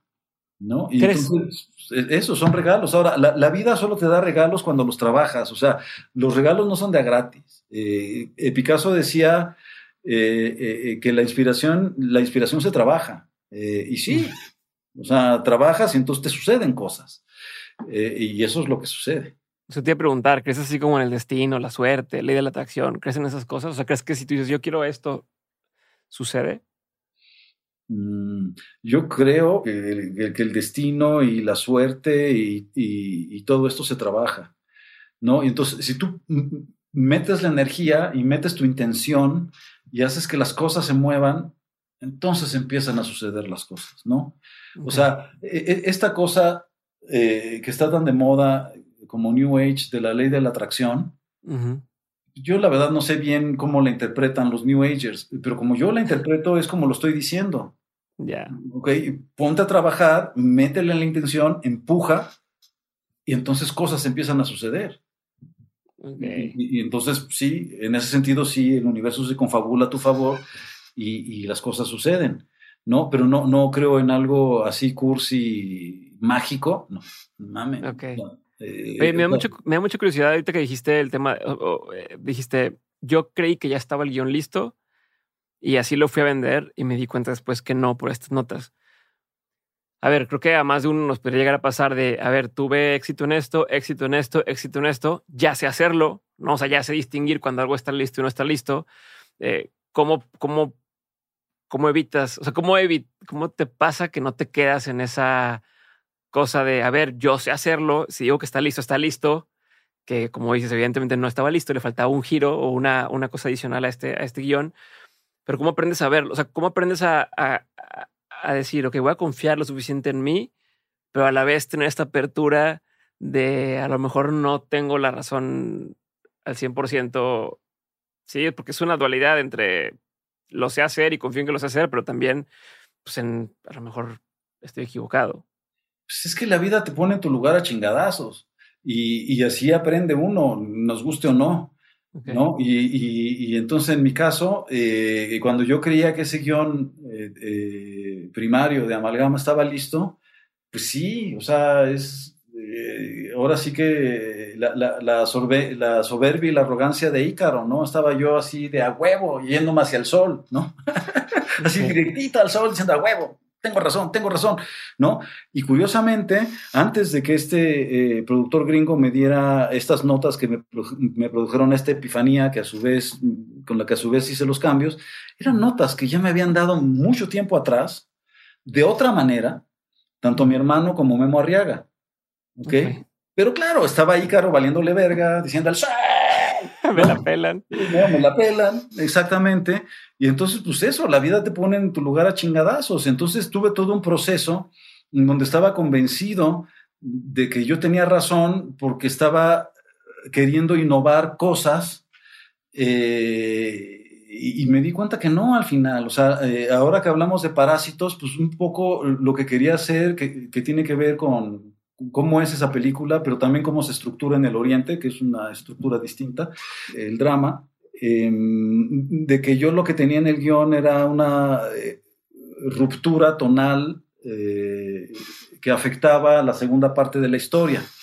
¿No? Eh, y eso pasa en Parásitos, o sea, yo, eh, a mí me gustan más otras películas del director de Parásitos, pues porque justamente creo que son dos películas. A mí la primera hora me parece brillante, me parece que es la que se merece todos los Óscares y premios que haya recibido, la Palma de Oro, lo que sea, ¿no? Y la segunda mitad me parece que es justamente eso, que es un Deus ex machina, o sea, algo sacado de la, máquina, de la manga, en pocas palabras, eh, que, que, esta película, eh, que, todo el principio tiene un tono encantador, con un profundo contenido social, se vuelve violenta eh, y una especie de thriller chafa.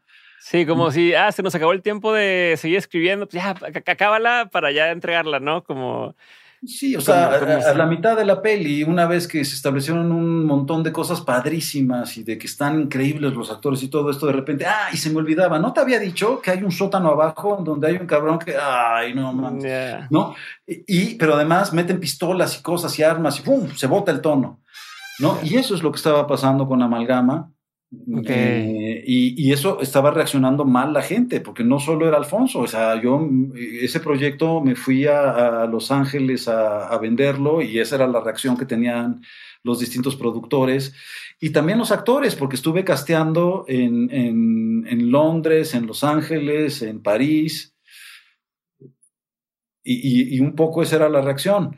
¿no? Y, y, entonces lo que sucede es que ya con, con humildad, cuando tengo esta epifanía y me doy cuenta de lo que tengo que hacer, dije, no, a la chingada.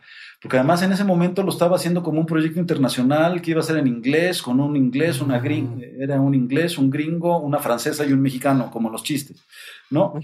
Y, eh, eh, y entonces me doy cuenta que no. Por eso Stephanie Cayo tiene un pedacito en francés. es un homenaje a lo previo. Es por eso, es, una necedad mía. Este, Y, y, entonces lo que decido es, no, o sea, ¿por qué no la hago en español? ¿No? Y entonces ahí hubo una etapa intermedia en donde dije, ok, eh, como, como son dentistas que se, que, se eh, conocen en, en un congreso de dentistas y en los congresos de este tipo pues hay gente de todo el mundo, entonces pues, es un congreso latinoamericano y entonces empecé a ver eh, la posibilidad de, de, esto, de hacerlo panamericano o iberoamericano. Y entonces casté también en Madrid, eh, un poco en Argentina. Y haciendo casting en todos lados me di cuenta que no, que lo tenía que hacer mexicano. Entonces dije, a la chingada, lo internacional, español sigue siendo. Eh, y ya que escogí a, los actores, sobre todo a, Stephanie y a Manolo, que Manolo es colombiano y Stephanie peruana, me senté con ellos y les dije, miren, esta película la podemos hacer de dos maneras. Una es que ustedes representen su nacionalidad tal cual y entonces hablarán como hablan en Perú y como hablan en Colombia, con el acento natural de donde son, no quiero que inventen. O eh, la hacemos eh, totalmente mexicana, y entonces yo lo que, lo que quiero de ustedes es nada más saber a qué, o sea, todos respondemos a retos, ¿no? Eh, y entonces a qué reto responden más ustedes, cómo les vibra. Yo no les voy a decir lo que yo pienso, porque yo tengo mi propia opinión, ¿ok? Lo que quiero es escucharlos a ustedes para ver si coincide con la mía. ¿no? Y increíblemente los dos me dijeron, es que eh, tienen que ser mexicanos o extranjeros que llevan mucho tiempo en México y por lo tanto tener un, acento mexicano o, un acento original en otros lugares, pero ya muy deslavado. Eh, y, no nos pusimos de acuerdo. O sea, fue en ese momento que me lo dijeron. Y yo les dije, pues qué chingón, porque pienso exactamente lo mismo. ¿no? ya nos hablamos de una discusión porque ya estamos en el mismo canal. Pues, y no iba a haber discusión porque yo era el dueño del balón y, yo iba a hacer la decisión que yo quisiera al final del día. No, pero me pareció la más orgánica eh, por muchas razones, ¿no? Eh, y para ellos era un reto, pues porque claro, por más de que hayan hecho cosas en México y sobre todo Manolo que ha vivido mucho tiempo acá y que, que controla muchísimo el acento, es un reto, es un reto actoral. Eh, y, y Stephanie también reaccionó a eso, a que ella me dijo, no, es que yo quiero, ¿no? Y entonces me empezó a hablar y me decía, es que cómo estoy hablando, tú crees que, increíblemente suena muy mexicana con un acento peculiar, dice, como que no alcanzas a decir si, si, si, si es mexicana, si la chava viene del norte, del sur, del este, del oeste, o, o, si es extranjera y lleva mucho tiempo acá. ¿no? Entonces le quité importancia a eso. Eh, para concentrarme en el drama. O sea, porque me interesaba en esta película concentrarme en el drama, eh, porque es una película, eh, pues es sí, una comedia oscura o un drama con mucho sentido del humor. Y para mí lo importante era eso y que los actores estuvieran de lujo, o sea, increíbles en su performance y, en la interacción entre ellos eh, y, que se, y que fuera muy natural y, que se notara la química entre ellos. Entonces, no distraerme en pendejadas de, de acento. Sí, no agregarle fricción al, al, a la relación. Eh, pero, pero qué cabrón que, que lo que tú mismo estabas ahorita criticando, entre comillas, o que tú observabas de parásitos, o sea, de la forma y la estructura, no lo veías en tu mismo, en tu mismo guion. O sea, que tú dijiste, oye, es que no es tan padre que de aquí para acá se convierte en otra cosa. Y tú lo hacías, o, según te entendí, más o menos es algo similar donde se partía como en dos y la gente te lo decía y tú no lo veías. No, no, no. Y cuando salió Parásitos, eh, obviamente ya para ese entonces ya había corregido el guion a lo que filmé y me di cuenta de inmediato. Y entonces el salto fue así, cabrón, y me acuerdo que, que hablé con Alfonso y le dije, oye, vi Parásitos. Y, y me dijo, ay, ¿qué? ¿Cómo ves? Güey, o sea, es que la primera mitad me parece brillante y la segunda mitad me sacó de onda. ¿no? Y me dijo, a mí también, ¿no? Y cuando estuve con Almodóvar, eh, lo mismo, platicamos de ello y me dijo, pues es que igual, ¿no? Y entonces ah, vemos muchos cineastas que admiramos al director, porque conocemos otro trabajo, eh, pero que Parásitos no se nos hace la maravilla que se le hizo a la crítica y al público. Eh, y tiene que ver con eso, o sea, el, cine es muy poco permisivo con el cambio tonal, e, eso es más de, de, la literatura, incluido el teatro. Eh, eh, el cine es, cabrón para eso. Y, aquí este eh, se salió con la suya, ¿no? Este, pues porque al final del día es una película muy popular. Sí.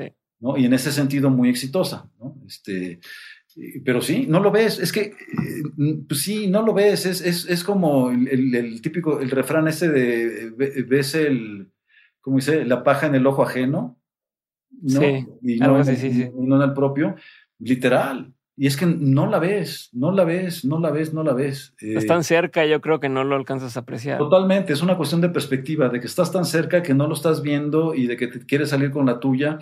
Y de que otra vez, o sea, yo la verdad, yo no puedo quejar de todo esto, al contrario, es un regalo más de la vida, porque el, regalo, eh, ese regalo que me entregó en Toronto, me vino acá de regreso a darme una cachetada, a decirme, humildad, cabrón.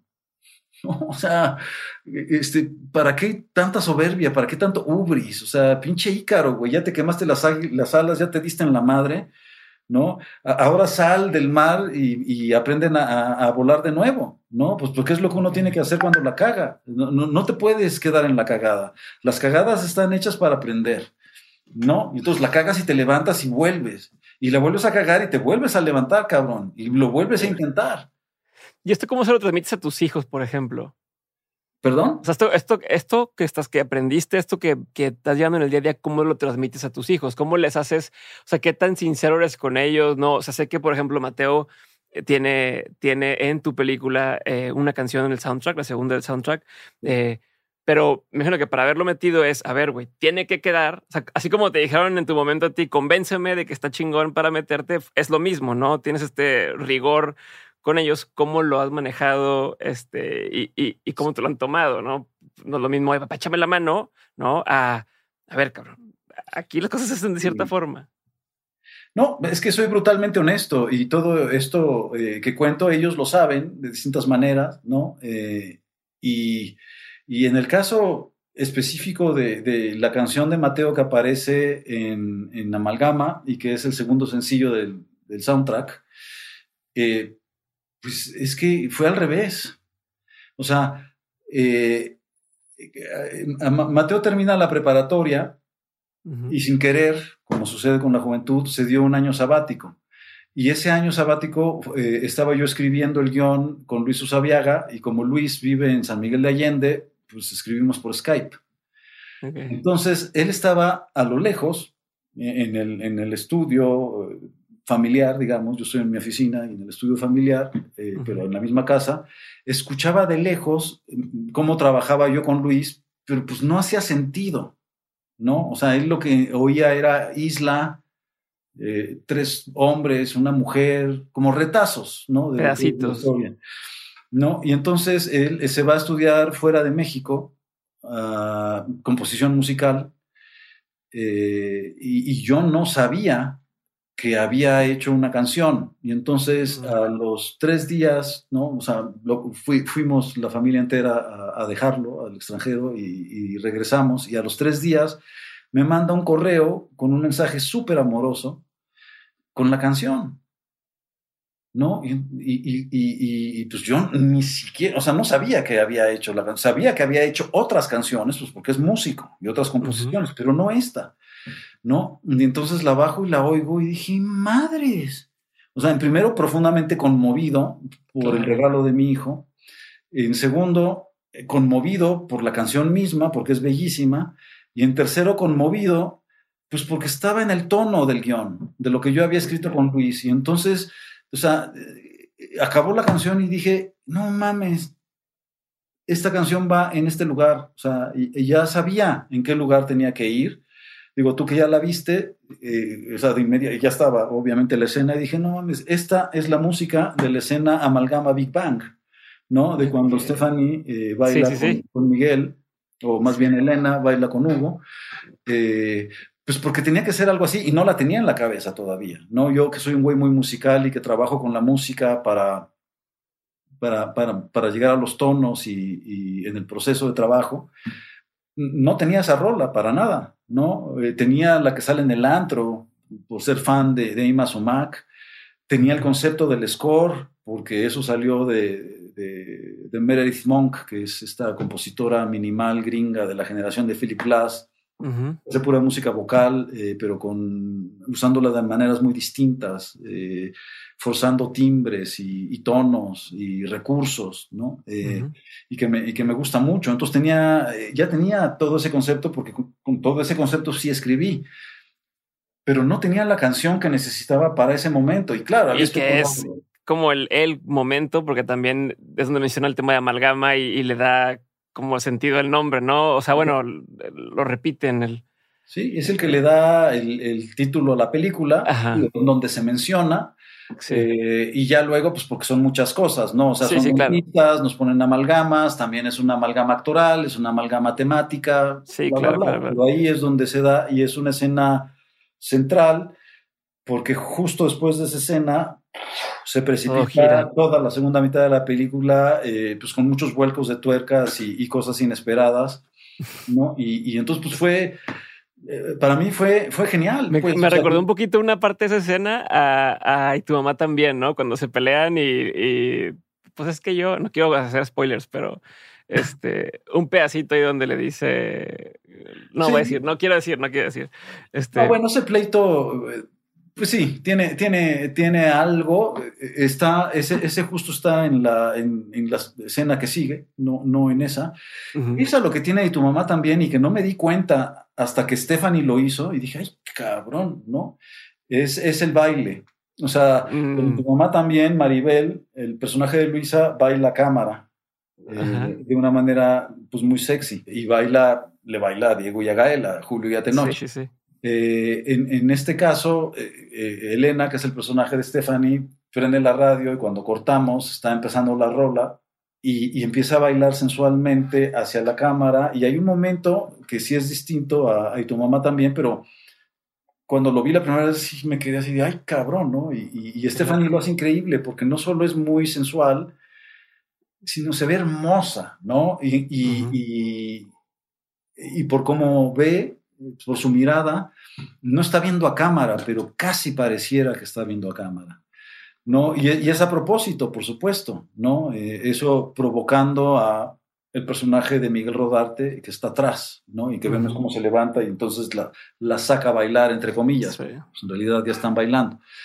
Eh, y sí, digo, inevitablemente hay ecos a, a, otras películas, ¿no? Digo, a otras cosas que he hecho yo, no solo a, a tu mamá también pero ahí tu mamá va a ser claro, pues en primera la playa, ¿no? O sea, los dos son viajes, nada más este no es un road movie, aquí se quedan como más encerrados en una isla, a pesar de que sí se mueven, sobre todo la primera mitad. Eh, está la playa eh, y todo el agua, lo tropical, la playa, la arena, pues. Eh, sí, eso no, no, es que sea, no es que hay como estos recordatorios o como que yo lo veo como regalitos, ¿no? Para quien veo lo primero es como, ah, algo me, me recuerda, ¿no? O me, o me vuelve a llevar que está chingón, que está chico. y ah, bueno, a mí se me hace que lo hace todavía más honesto el decir, a ver, la temática, o sea, sigue siendo este güey el que está escribiendo, ¿no? Y sigue imprimiéndole cierta esencia que lo trae desde, desde siempre. A ver, ahorita no, no sé si tenga que ver o no cuando hiciste Rudy Cursi, pero cuando me platicaste de que tu mamá tenía un terreno donde soñaba con hacer una casa y que luego les das ese... a mí me recordó un poco al tema de Rudy Cursi que querían construir la casa de, de la mamá, ¿no? O sea, que no sé si tenga o no que ver, pero son estos pequeños vistazos que nos dejas ver a, a, a lo que está detrás de... Sí, de, de alguna manera tiene que ver, ¿no? Inevitablemente. Eh, y, sí, y en el caso de Amalgama, pues es que también, eh, o sea, tú, eh, digo, ya llevo tres películas así. o sea, y tu mamá también, hay una historia de amor y rivalidad entre Julio y Tenoch. En, en Rudo y Cursi hay una historia y rivalidad entre el Rudo y el Cursi, entre Beto y Tato. y acá hay una historia de, de amor y rivalidad entre, entre dos muy buenos amigos, pero ya en otra etapa de su vida, que son Hugo y Saúl, ¿no? Miguel Rodarte y Tony Dalton. Y entonces sí, pues va a haber ecos como, como guiños, si los quieres ver, a, las otras dos pelis, para quien los quiera ver, pues este, tampoco necesitas haberlas visto para entender la peli, ni mucho menos. Pero habrá gente que va a reaccionar como tú, totalmente, y, no es que esté hecho a propósito, es que son rivalidades, ¿no? Ahora, lo que sí es distinto es que tienes una rivalidad que es la de tu mamá también, de unos adolescentes, bueno, una historia de, amor y odio, llamémosle, ¿no? Este, De unos adolescentes. Luego eh, tienes una historia de, jóvenes adultos, también de amor y rivalidad entre hermanos, que lo hace distinto. Y luego tienes otra vez una historia de amor y rivalidad entre, entre dos adultos mayores, entre colegas. adultos en su madurez, o sea, de cuarenta y piquitos, ¿entiendes? Entonces, no es la misma historia, pero al mismo tiempo sí es como una especie de continuación de la obra, ¿no? Si lo quieres ver así.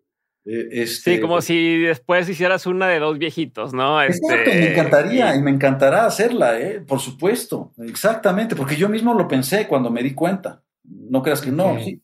Pero, eh, o sea, obviamente cuando lo escribí, lo dirigí, no era auto-homenajearme o plagiarme una u otra peli, en lo más mínimo. Y sí me sorprendió mucho cuando Stephanie empezó a hacer lo que hizo, porque no lo había pensado, porque me recordó a Maribel, a pesar de que luego lo chequé y es muy distinto. Eh, y, ya cuando acabamos esa escena, sí me acerqué a Estefan y le dije, oye, Steph, ¿tú pensaste en y tu mamá también para hacer esto? Y fue increíble porque le vi la cara así un poquito de confusión y lo pensó. Me dijo, pues a lo mejor, no, o sea, ni siquiera estaba ella segura.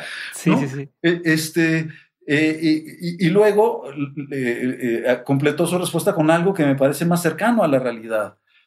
Stephanie también es bailarina, o sea, ella tiene una academia de actuación y danza en, Lima, ¿no? Entonces, pues por eso baila también. O sea, en, el, en la película no sale bailando porque ya no llegamos, corté esa parte que había filmado cuando ellos bajan a bailar, pero el primer sencillo que también está en YouTube, si lo quieren ver, de Rosalie Rubio, eh, eh, que se llama Ritmo Dentro. Eh, está hecho con los descartes de esa escena de la película, en donde Manolo, que hace Chema, y ella, que hace Elena, bailan salsa y la bailan como dioses los dos, porque los dos son excelentes. Claro. ¿no? Y entonces, en esa escena que a mí, en lo personal, y a lo mejor a alguna gente, le va a evocar, y tu mamá también, en esa escena específica con Maribel, pues no fue intencional, ¿no? Y, la sensualidad de Stephanie es la suya propia de ella y su capacidad como bailarina y actriz. Y la de Maribel es la suya propia, porque son dos personas distintas, dos actrices distintas, dos seres humanos distintos, ¿no? Y hay coincidencias, pues eso también. No, a mí, me encanta, me encanta esa sensación, como dices, es evocar, no es lo mismo, porque ni siquiera cuando lo pones lado a lado es, mm, ok, no, pero esa evocación, eh, eh, yo soy fan de ese, de ese volver, no sé, cuando leo a Guillermo Arriaga, ¿no? Y de repente ves un personaje como que este me recuerda algo de, de, este otro, ¿no? O a mí me gusta Joaquín Sabina y, a ver, esta situación o este personaje como que se parece a este otro que está mencionando esta canción y eh, a mí me emociona, como es como un segundo nivel o segunda capa. Sí, y, creo que pones buenos ejemplos, ¿no? Este, lo de Memo eh, con sus novelas, sobre todo las dos últimas, ¿no? Este, el, eh, el, salvaje, y salvar el fuego. El salvaje y salvar el fuego. Este, a mí me pasó eso, que yo iba leyéndolas y decían, mames, esto es como tal, o esto es como tal, pero son evocaciones, ¿no? Y por supuesto, yo he tenido la oportunidad de sí, platicarlo con él y, y sí, son evocaciones, además de que como él dice y decimos todos, pues es que los artistas somos eh, eh, obsesivos con los temas, ¿no? Y, entonces, pues, aunque no quieras, vuelven a salir. Y salen y salen y pues, nada, uno nada más, o sea, fluyes y lo agradeces y luego la gente, como tú, este, eh, te, lo hace notar y, y pues sí, ¿no? Este, qué bueno que lo ves, o sea, eso es lo que podría decir, ¿no? Este, eh, eh, pero definitivamente son, son trabajos bien, bien distintos todos ellos, ¿no? Este, lo que sí he buscado es, es no repetirme, o sea, Amalgama no se parece en nada a todo lo anterior que he hecho, ni siquiera y tu mamá también. No, y, ni, los, no sé si es la no sé cómo decirlo, no sé de cine, pero eh, los colores, la textura, como es otro, se siente diferente, es diferente. No, y es porque, este pues nada, en cada, en cada película busco un reto distinto y una manera distinta de expresarme, ¿no? Este, y, pues no puede ser igual, ¿no? Eh, soy un fan de las texturas y en todas mis pelis hay un chingo de texturas, pero en cada película ha sido bien distinto el trabajo de texturas este, con, con, los eh, diseñadores de producción. ¿No? E, e, esta es una película un poco más limpia en ese sentido y sin embargo están por todos lados, ¿no? Este, y sé que fue una chinga rodarla y, y, el tema de inconvenientes de grabar en la naturaleza y, tal, sé, ya, estuve viendo que es un retote. En, Amalgama las texturas tienen mucho que ver con, con, la naturaleza, exactamente, con la textura del agua, con la textura de, de los follajes selváticos, de las palmas, de, de los materiales orgánicos de la construcción, etcétera. Sí, sí, totalmente. Perfecto. Mira, para ya después haber otra oportunidad de, de, me quedo con muchos temas que todavía quisiera eh, explorar, hacer doble clic y demás, pero ya me mamé. Este, y, y, perdón, pero. Lo hacemos eh, en otro podcast, no te preocupes. Sí, no, es una persona muy interesante y, y, hay mucho más que recortar, pero voy a pasar a la parte de preguntas concretas para ya no quitarte más tiempo. Te quito 15 minutos más y, ya, te lo prometo. Eh, voy a hacer la pregunta, contestas, avanzamos, ¿sale? Va. Primera pregunta, ¿cuál ha sido uno de los peores consejos que te han dado en tu carrera? O en lo personal. ¿Peor? Sí, alguno de los peores. Que lo hayas seguido o no lo hayas seguido, pero que dices, este fue un muy mal consejo que me dieron. Híjole. Eh, eh, como soy de esos personajes que no me gusta quedarme con lo malo, este, me va a costar trabajo.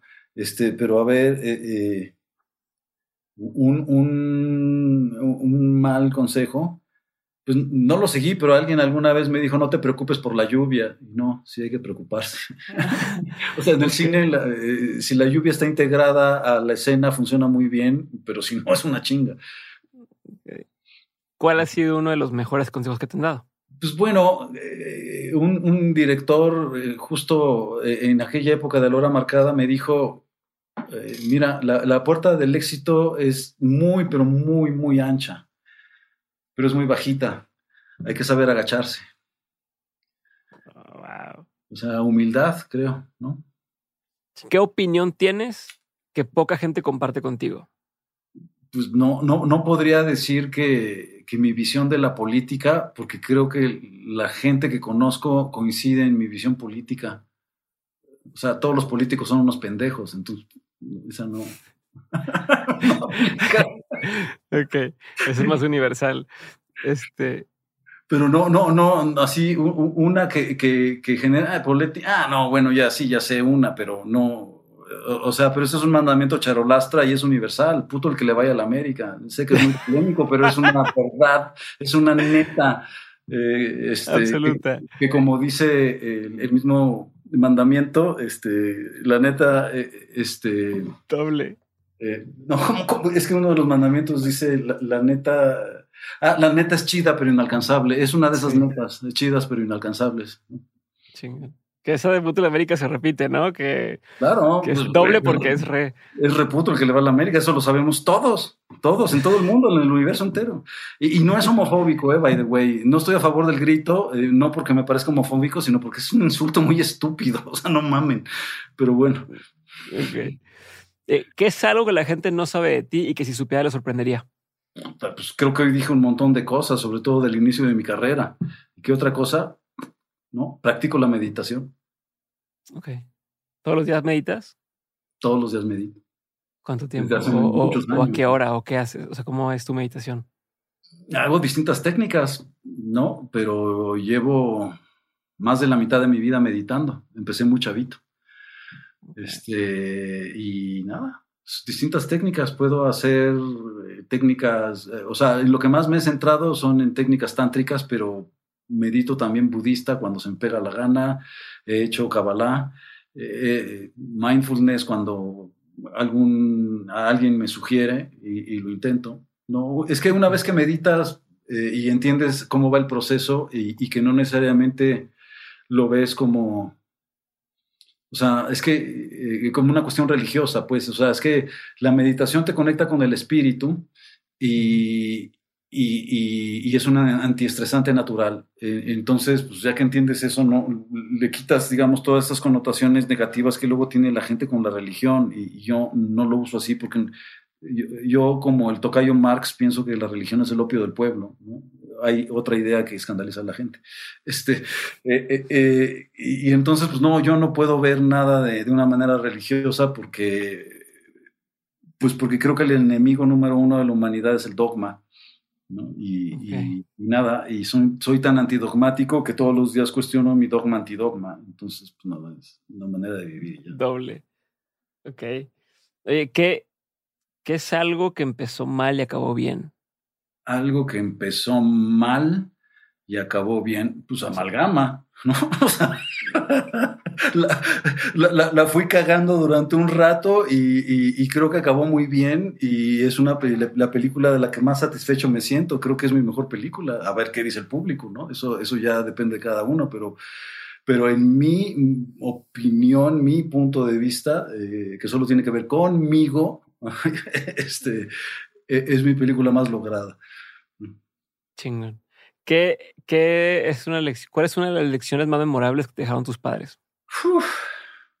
Bueno, es que ahí lo tengo que dividir, digamos, eh, las lecciones memorables que me dejó mi papá es, es, es, que justo no quise repetir su patrón, pues porque se salió, como vieron en Roma, eh, eh, muy cuando estábamos muy chavos todos y, y, luego pues literalmente se desentendió. Y eso es algo que yo no quise repetir con mis hijos, ¿no? y con mi mamá, pues mi mamá no dejó de darme lecciones de vida hasta que se murió, entonces ahí es difícil.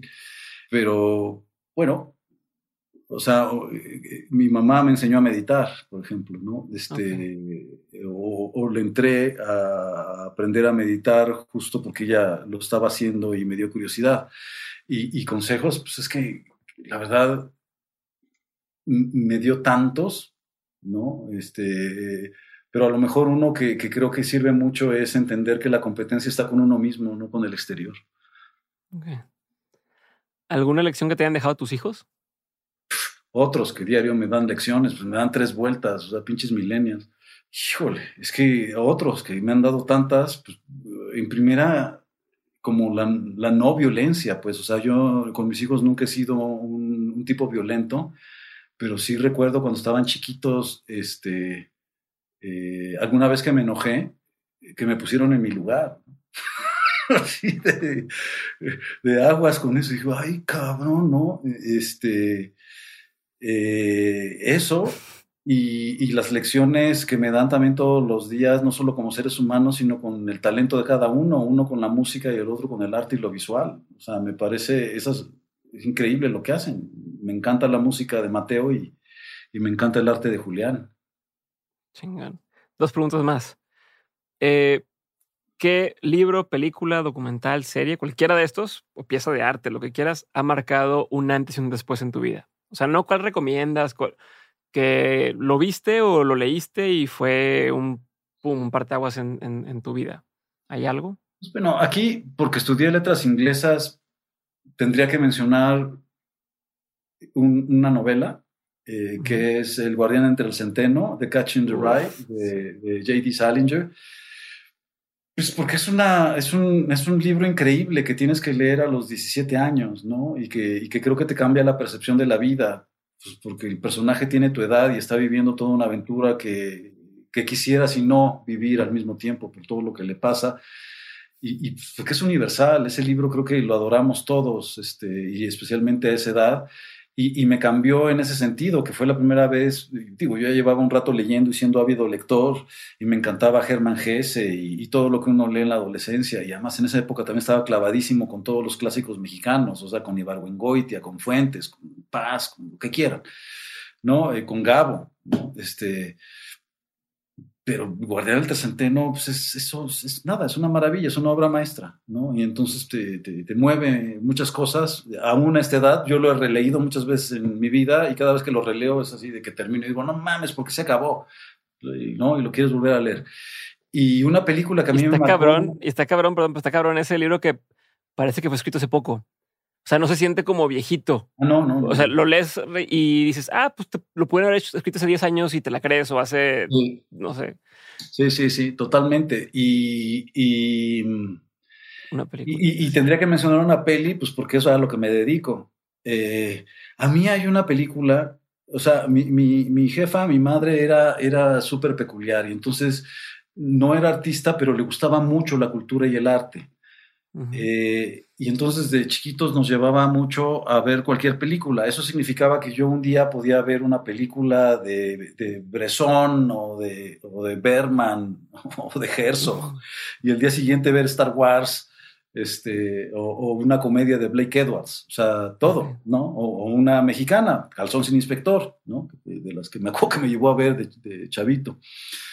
Y, y, hubo una que me llevó a ver de Kurosawa, que se llama Ikiru, que es Vivir, eh, que esa fue la primera película que yo vi, habré tenido yo creo que 13 años, que, eh, o sea, ya había visto otras películas de arte o de grandes directores, pues, pero, pero esa película es tan bella que, la vi y, me movió todo. O sea, entendí que, que el cine eh, como medio de expresión eh, va mucho más allá que,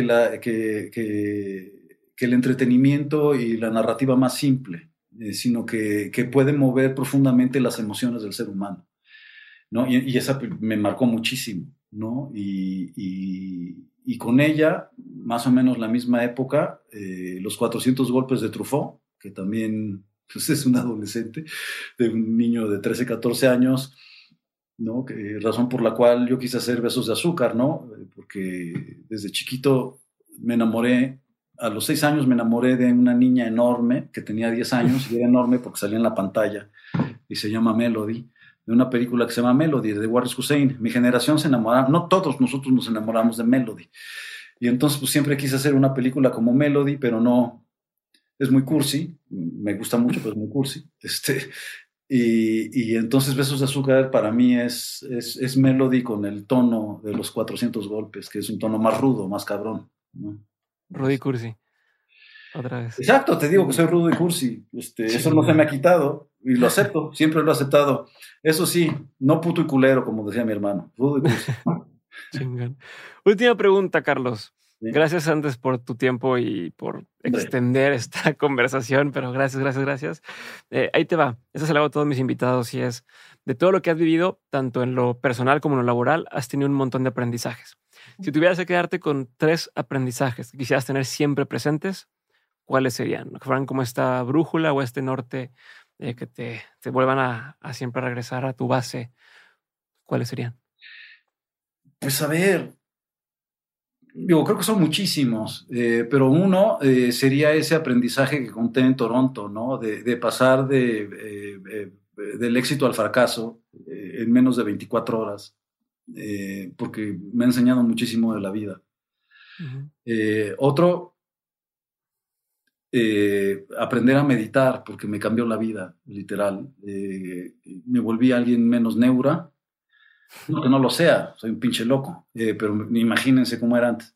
Este, y, y, me dio, o sea, descubrí, porque el proceso de meditación es de autoconocimiento también, y entonces descubrí muchas cosas que yo desconocía de mí mismo y me dio el valor de hacer muchas cosas, entre ellas de dirigir.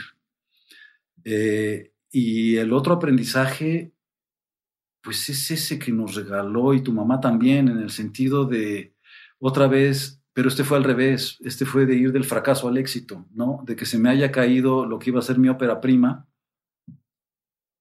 y que, o sea, y, que hago con mi hermano la película que nos cambia la vida a los dos, no solo a los dos, a, él, a mí, a Chivo, a Diego y a Gael, etcétera, ¿no? Este, entonces, pues nada, esas son lecciones de vida con las que estoy muy agradecido y como puedes ver en todas, tiene que ver esto del contraste, pues, de, como decía Berman, eh, para que haya un arco iris necesitas la lluvia, ¿no? Eh, y, es, que es así la vida. Este, necesitas momentos cabrones para tener buenos momentos eh, y viceversa. Bueno, eso cerramos. Carlos, mil gracias. Este, ¿Cómo te sentiste? Eh, muy bien, Diego. No, gracias a ti. Este, gracias de mentes todos ustedes este, eh, por tener su, podcast y por dar la oportunidad de, ahora sí de conversar contigo, ¿no? Eh, pasárnosla bien, Diego. Yo no, o sea, la verdad es que si tengo tiempo no tengo ningún problema. Entonces por eso, pues me la pasé bien contigo y eres muy bueno en lo que haces, porque tú no entrevistas, tú, eh, tú haces pláticas, conversaciones, eh, haces que, que, nos sentamos cómodos y entonces todo fluye como en una conversación, cara. Muchas gracias. Y eso es lo chingón, y eso es lo chingón de tu podcast, porque conoces a los distintos personajes, ¿no? he escuchado algunos, por supuesto, pues más a fondo. O sea, no, no estas entrevistas que nos tocan cuando hacemos promoción, que son muy superficiales y que tienden a ser solo de lo que estás haciendo. Sí. Y, y eso hace una diferencia. Eh, porque nada, sí, sí, sí creo que, pues cabrón, o sea, que algo que está faltando en las redes es, es el pensamiento y tú ayudas a que, a que haya pensamiento. Hay demasiada superficialidad, demasiada frivolidad y el nivel de la discusión en el mundo, pero en particular en México ahorita con tanta polarización, que también está en todo el mundo, está a un nivel muy básico. O sea, está a un nivel de, de clásico Chivas América, la neta. Eh, eh, esto, esto es distinto y se agradece. No, mil, mil gracias en serio por, por tomarte el tiempo. A ver, este programa lo hacen ustedes. O sea, gente que haciendo cosas chingonas, admirables eh, y, y, que se toman pues, tres horas en venir a, cotorrar con un pendejo que no sabe nada de los temas, pero que me da mucha curiosidad y me da muchas ganas de aprender. Entonces, gracias. O sea, yo, yo encantado y esto seguirá existiendo mientras sigan dándome la oportunidad de personas como tú que hacen las cosas admirables. Poca madre, Diego, y todos somos pendejos, ¿eh? No, no, no, no quieras, no, no quieras ser único. sí, soy especial. Este, y, y, nada, cabrón, o sea, acá está, ya sabes, este, cuando quieras nos echamos otro de estos, este, Fácil. con mucho gusto. Fácil, ¿no? hay un montón de nada, temas. nada más déjame crecer un poquito más y hacer alguna chingadera más también, porque si no, ¿de Sí, qué sí, hablamos? Hasta aquí el episodio de Dementes, espero que lo hayas disfrutado y quiero solamente aprovechar para agradecerte nuevamente por haber estado todo este año conmigo. De verdad es un honor saber que escuchen el podcast y espero que cada vez sea mucho mejor para ustedes. Les mando un gran abrazo, que tengan felices fiestas y nos vemos el siguiente año. Y nos podemos seguir viendo por lo pronto en mis redes sociales como arroba dementes podcast o arroba Diego Barrazas. Un abrazo a todos y nos vemos muy pronto. Bye.